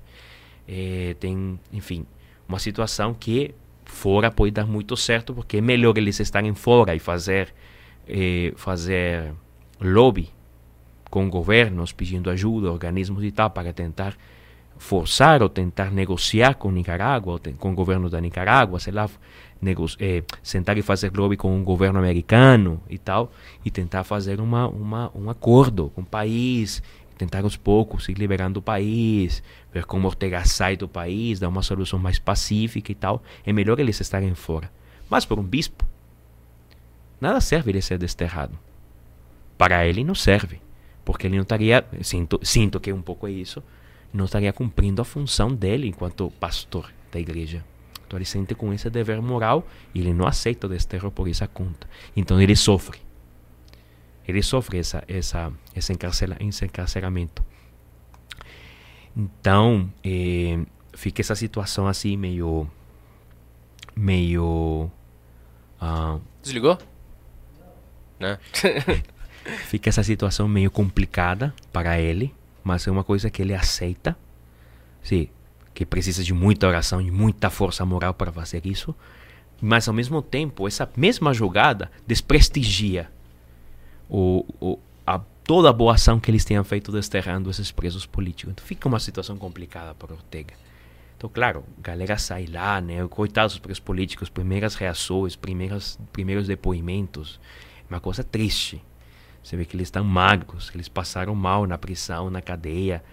Tinha, tem preso que passou um ano sozinho na prisão sem conversar com ninguém, inclusive os próprios, os próprios policiais não falavam para ele. Tem concretamente um caso de um jornalista esportivo, que obviamente em Twitter é crítico do Ortega. Imagina, em Twitter é crítico de Ortega, mas esse jornalista esportivo falava pouco ou nada na crônica esportiva, porque não importa, né? Aí acabou sendo preso político, passou na cadeia. E quando soltaram, ele comentou: Eu não sei nada do Mundial. Eu perguntava como ficou a Argentina, como ficou o Brasil, como ficou tal país, porque eu ia, eu ia com o Brasil, inclusive, falou, eu estou torcedor do Brasil. E o carcereiro não me dizia nada, não falava nada. Chegava a moça que aplicava alguma medicina, uma enfermeira e tal, chegava, e falava: Olha, como é que ficou o jogo? E eu tenho a ordem de não falar com o Senhor. E não falavam nada. O que que muda? Que o que muda na, na, na, na, na situação de um preso que saiba ou não saiba o resultado de um jogo, de um mundial? Essa informação mais fútil que posso imaginar, mas não davam para ele. Uma espécie de tortura moral. No fundo, você não tem direito a saber nada. É, eles dizem, dizem assim que como na prisão parece que dava do lado, transmitiam o jogo da final e tal, eles ficaram chutando. Olha, tem muito grito da galera. Devem ser uns pênaltis, né? Porque três gols em seis minutos. Acho que se ele falou assim, é, é, como gritava muito, eles falaram, não, deve ser que Neymar fez três gols em seis minutos, uma coisa do tipo, né? Pensava que o Brasil tinha ido para a final. Imagina, ele ficou sabendo da final só no dia de Natal. Quatro dias depois, porque supostamente ele teve uma visita. E então a visita falou para ele como tinha ficado o jogo. Normalmente na prisão, os presos têm uma certa comunicação com o exterior, sabem o que está acontecendo fora, estão vendo na TV e tal. Por exemplo, nas eleições, né? Tanta imagem que passou de prisões Sim. com a TV. Eles não têm direito nem a isso. E as condições da prisão que eles estavam era complicada. Não é um banheiro, é um buraco. A comida, alguns falaram, olha, eu acho que não estava em boas condições. Provavelmente estava cuspindo aqui na comida, não sei, né? É, tratavam como, como um cachorro, né? E de castigo, você fica lá numa série de castigo e não conversa com ninguém, luz desligada. Não, mas eu quero uma, quero uma Bíblia, né? Não, não vou receber Bíblia nenhuma. Então, muitos deles falaram: a solidão e a oração me ajudou muito a sobrelevar esses períodos de, de, de, de, que eu passei na prisão, né? E não é um que conta isso, são vários, né? Tanto assim que quando levaram a outro, falei, ei, você estava cá. E foi transferido da cela para outra e falaram, ei, você estava castigado? Nem sabia que eu estava castigado. Nem sabia que era uma cela de prisão. Pensava que todos eram assim. Até que levaram a uma cela melhor. Nossa. Falei, nem sabia que era um castigo. Eu não sei porque eu estava sendo castigado. E assim por diante, tem muita gente que está falando isso agora, que está sofrendo prisão. O castigo na prisão é Monsenhor é Rolando Álvares, né? Uma que precisa de muita oração. E um homem que, assim, realmente está dando a cara pelo país, está dando a cara pelo contra Ortega e tal. E, e, não, e a gente para para pensar, já não é uma coisa política. Acabou esse negócio se é esquerda, direita. Realmente é um plano autoritário para ficar no poder muito mais tempo, porque eles têm um terror a perder o poder. Acontece o que acontecer, a pior coisa que pode acontecer é perder o poder. Isso que sente Ortega na pele. Não podemos perder o poder. Porque dia que eu perder o poder, todos esses crimes que estão acumulados contra mim vão, vão desabar sobre mim. Ortega é uma pessoa que tem 77 anos. E acho que ele está vivendo esses últimos anos da sua vida, não sei quantos serão, mas está focado em viver bem esses últimos anos da sua vida para não ter que pagar por todas as coisas que aconteceram durante seu, seu governo. A esposa dele, a Rosário, tem 70, 70 anos, 71 anos, a vice-presidenta, né?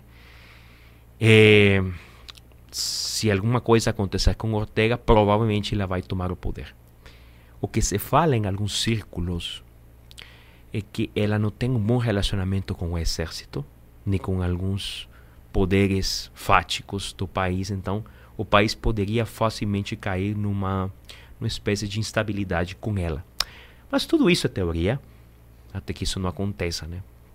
Tem muita gente que está falando de qual poderia ser uma saída, se a saída, por exemplo, está com o irmão dele, ou ex-chefe do governo, ex-chefe do exército que está exilado na Costa Não está exilado, realmente ele está em Costa Rica, às vezes viaja para Nicarágua, o irmão do presidente então está bastante livre. Só que ele se demarcou um pouco, se separou um pouco do Ortega, em algumas linhas, não politicamente. Nunca enfrentou ele como talvez queremos que seja que se enfrente, né? Uhum. Mas parece que começa a ter uma espécie de briga entre entre esses poderes para tentar ele tomar o poder depois de Ortega. Essa é uma das saídas que a população vê. No fundo, tudo isso é uma procura por uma saída fácil, por uma saída menos dolorosa, por uma saída ao regime de Ortega, porque não se aguenta mais. E porque até que não tenha o país não tenha outra cara, outra vontade política, realmente o país não vai sair dessa situação rascada na qual está. E talvez deixe uma lição de como que um presidente vai tomando o poder, vai criando um andaime para ele continuar aos poucos com o poder, para tocar terror na população, para ter uma população presa, somos 6 milhões de pessoas lá, um pouco mais, um pouco mais do que isso. Tem muita galera que está no, no exílio, muita é, muita mesmo. É, só ano passado acho que foram 180 mil para Estados Unidos, né? Muita gente que vai para lá. O governo está oferecendo um parole, que é uma espécie de apoio com certas condições para pessoas que vão para lá. Se tem um parente que te patrocina, bem, ele é teu beneficiário e tal, e você vai para lá e consegue fazer uma vida, né? Olha. E tem muita gente que tem feito isso. Muita gente mesmo que tem feito isso. Eu tenho parentes já, amigos, amigos de amigos que fizeram esse, ex-colegas de, de trabalho, de faculdade, tá indo para Estados Unidos, tá indo fora porque realmente não não dá mais para estar mais no país, né? Tá chegando um ponto de um, de um à beira de um abismo que não tem maior saída. Dizer, galera, é melhor ir fora, cair fora desse país porque realmente não há muita coisa a fazer até que toda a situação não mude mesmo. Então, sim, é, isso é uma espécie de reflexão do que pode ser, né? Realmente viver com certa paz, viver com certa tranquilidade é um bem prezado nesses últimos tempos. Né? 210 milhões de brasileiros gozam a cada dia ter uma certa estabilidade. Tudo bem que a situação não é perfeita, tudo bem que a situação é problemática e tal, mas ainda há uma saída, há uma porta aberta para conversar, para isso. Quando isso é bom, às vezes, sim, sempre, sempre é bom levantar-se em contra de qualquer eh, manifestação. Vantagem em um país grande se é silenciado um jornalista, pode ficar outro, assim vai. Então é impossível acabar com, com tudo aqui. O problema é que ele é pequeno, vai reduzindo tudo e tal. E não há muita gente disposta a fazer esse trabalho de, de, de esse trabalho de reflexão, esse trabalho de, de, de acusar a ditadura quando ela precisa ser acusada. Então, fica talvez assim um pouco. Eh, eh, fica talvez um pouco assim a situação de como é que, como é que era a Nicarágua e como é que a gente pode dar ma vai, maior valor à paz que às vezes nós temos por aqui, às vezes perdemos por uma coisa totalmente totalmente que não faz sentido, não, não é transcendente, né? Sei lá, qualquer denúncia, esse tipo de coisa, realmente pouco para o que, o que se sofre em outros países, né? E também alertar, pedir orações para isso, né? Um país que está sofrendo muito e tal. Pedir orações também para pro bispo, Monsenhor Rolando Álvares, pedir, situação, pedir orações pela situação geral, né? para que se resolva logo, cedo, para que o país goste de uma certa estabilidade, pelo menos, para que não seja tão ruim assim, mas que pode ser pior né? ainda. E acho que é isso. acho que é isso. e, e a sua estadia no Brasil é boa para você? Assim, uh, você em algum momento desses anos que está aqui e das duas regiões que teve no Brasil, que viveu, né? E agora está vivendo, inclusive, preconceito, uh, ser deixado de lado, algo do tipo, ou uh, algum medo que tenha tido da população ou do nosso sistema, do nosso, do nosso jeito de se organizar socialmente, algo te deixou mais retraído? Não, não, em absoluto não. É, me encontrei com fortalecenses e paulistanos, o paulista no caso, né, o paulista todo, né, o estado. É, me encontrei com, com galera acolhedora sempre, né, nunca, esse, é, é verdade, sou estrangeiro e tal e tudo, mas nunca me senti estrangeiro aqui. Olha. Nunca me senti estrangeiro aqui. Me sinto mais estrangeiro agora que eu viajei para Nicarágua, estando por lá me sentisse um pouco diferente. Porque talvez assim, não sei, não é que agora não encaixo no meu país, não é isso. Sim. Não é bem isso. Mas sim, fica uma situação que eu estou distante dessa população aqui. Estou distante, né? Realmente me custa muito eh, voltar aqui. Agora que eu voltei, achei um país parado no tempo Pagaram uns quatro anos. Pensa que nada aconteceu, todo velho, decaído, quebrado e tudo assim, Nossa. assim. Mas tudo, tudo do mesmo jeito. Empresas fechadas, isso assim, né? Menos gente, muita gente no exílio mesmo, muita gente indo embora, isso aí. Mas tinha uma situação diferente. Eu me senti mais estrangeiro no meu país que aqui no Brasil quando eu cheguei. Igual que eu cheguei de volta, né, no caso. É, e por outro lado, Sinto que as situações talvez se resumem mais a um tema de violência como tal, que tem que ser resolvida, né? uma segurança nacional, uma segurança pública, que tem que ser resolvida. Mas não é aquela situação desconfortável. Né? Para mim, tô à vontade aqui. Tô à vontade e minha, minha estadia tem sido muito boa e espero que continue boa os anos que me restem, que se toda a vida, toda a vida, tudo bem, né? Mas assim, os anos que me restem aqui no Brasil, tentar curtir ao máximo dessa, dessa, desse ambiente genuíno brasileiro que eu gosto tanto, né? Não assim, nunca pensei, não estava nos meus planos vir para o Brasil, como te falei antes.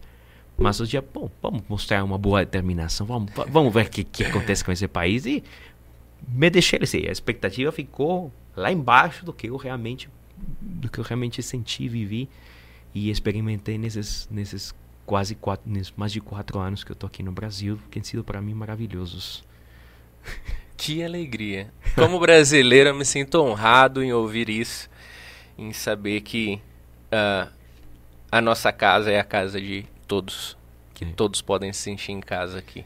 É uma alegria. Vocês são muito legais, né? realmente não. O brasileiro é muito legal, o brasileiro é muito acolhedor, já falei isso, mas o brasileiro te deixa estar à vontade. E, e, e muitas vezes eu contei isto, né? Ao longo do ano, sempre as pessoas deram ouvidos, porque eu contei tantas vezes, né? Tantas uh, conscientizar um pouco, tem gente que não sabia como estava a situação e tal, e compreenderam, entenderam, e bom, mas assim, você não fica Inclusive, você não fica como uma espécie de coitado. Ao contrário, você se sente acolhido. Você sofreu uma situação anterior, beleza, mas agora você está aqui. Então, assim, curte a vida como se fosse um nacional. Beleza, vou fazer isso.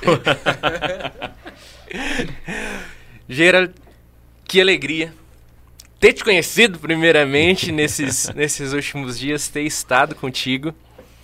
Quando eu estiver em São Paulo com a minha noiva, se tudo correr bem, quero ter a oportunidade de te encontrar por lá também, pra gente papear, que eu sei que uh, Itápolis está meio longe da capital aqui, da, do, de São Paulo, mas sempre que a gente tiver a oportunidade, é, anseio em revê-lo, porque gostei demais de você. É uma oportunidade muito grande ter conhecido você como pessoa, como como estrangeiro, com uma história completamente uh, diferente do que a gente está acostumado a ouvir. Muito incrível uh, uh, conhecer um pouquinho da sua história de vida, sua família, seu país e tudo mais. Isso é muito legal, muito legal mesmo.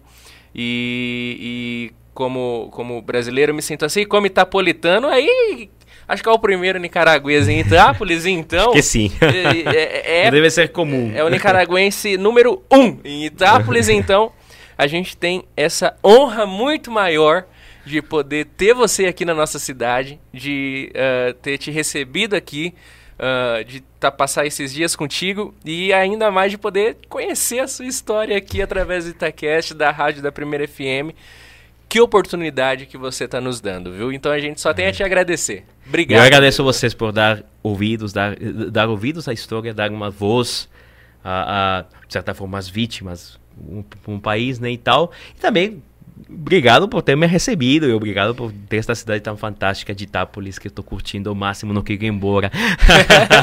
mas o dever chama, né? Então, tudo bem, mas eu Sim, se você está obrigado, eu estou obrigadíssimo. que alegria. Gerardo, então, a gente encerra por aqui esse bate-papo super produtivo, super emocionante. Confesso que, que fiquei pasmado, porque por mais que vejo as notícias, é muito diferente ouvir, é muito diferente mesmo ouvir. E uh, me pasma uh, num ponto de pensar uh, em esperança a uma população que deve, deve sair dessa situação. Espero fielmente que saiam o quanto antes dessa situação. E, e em contrapartida, um, um acalmar, assim, de ver o quanto o Brasil pode ser acolhedor, o quanto o Brasil é um país, dentro dos seus defeitos, um país bom ainda para se morar e um, um, um país onde a gente pode viver em paz, viver em harmonia.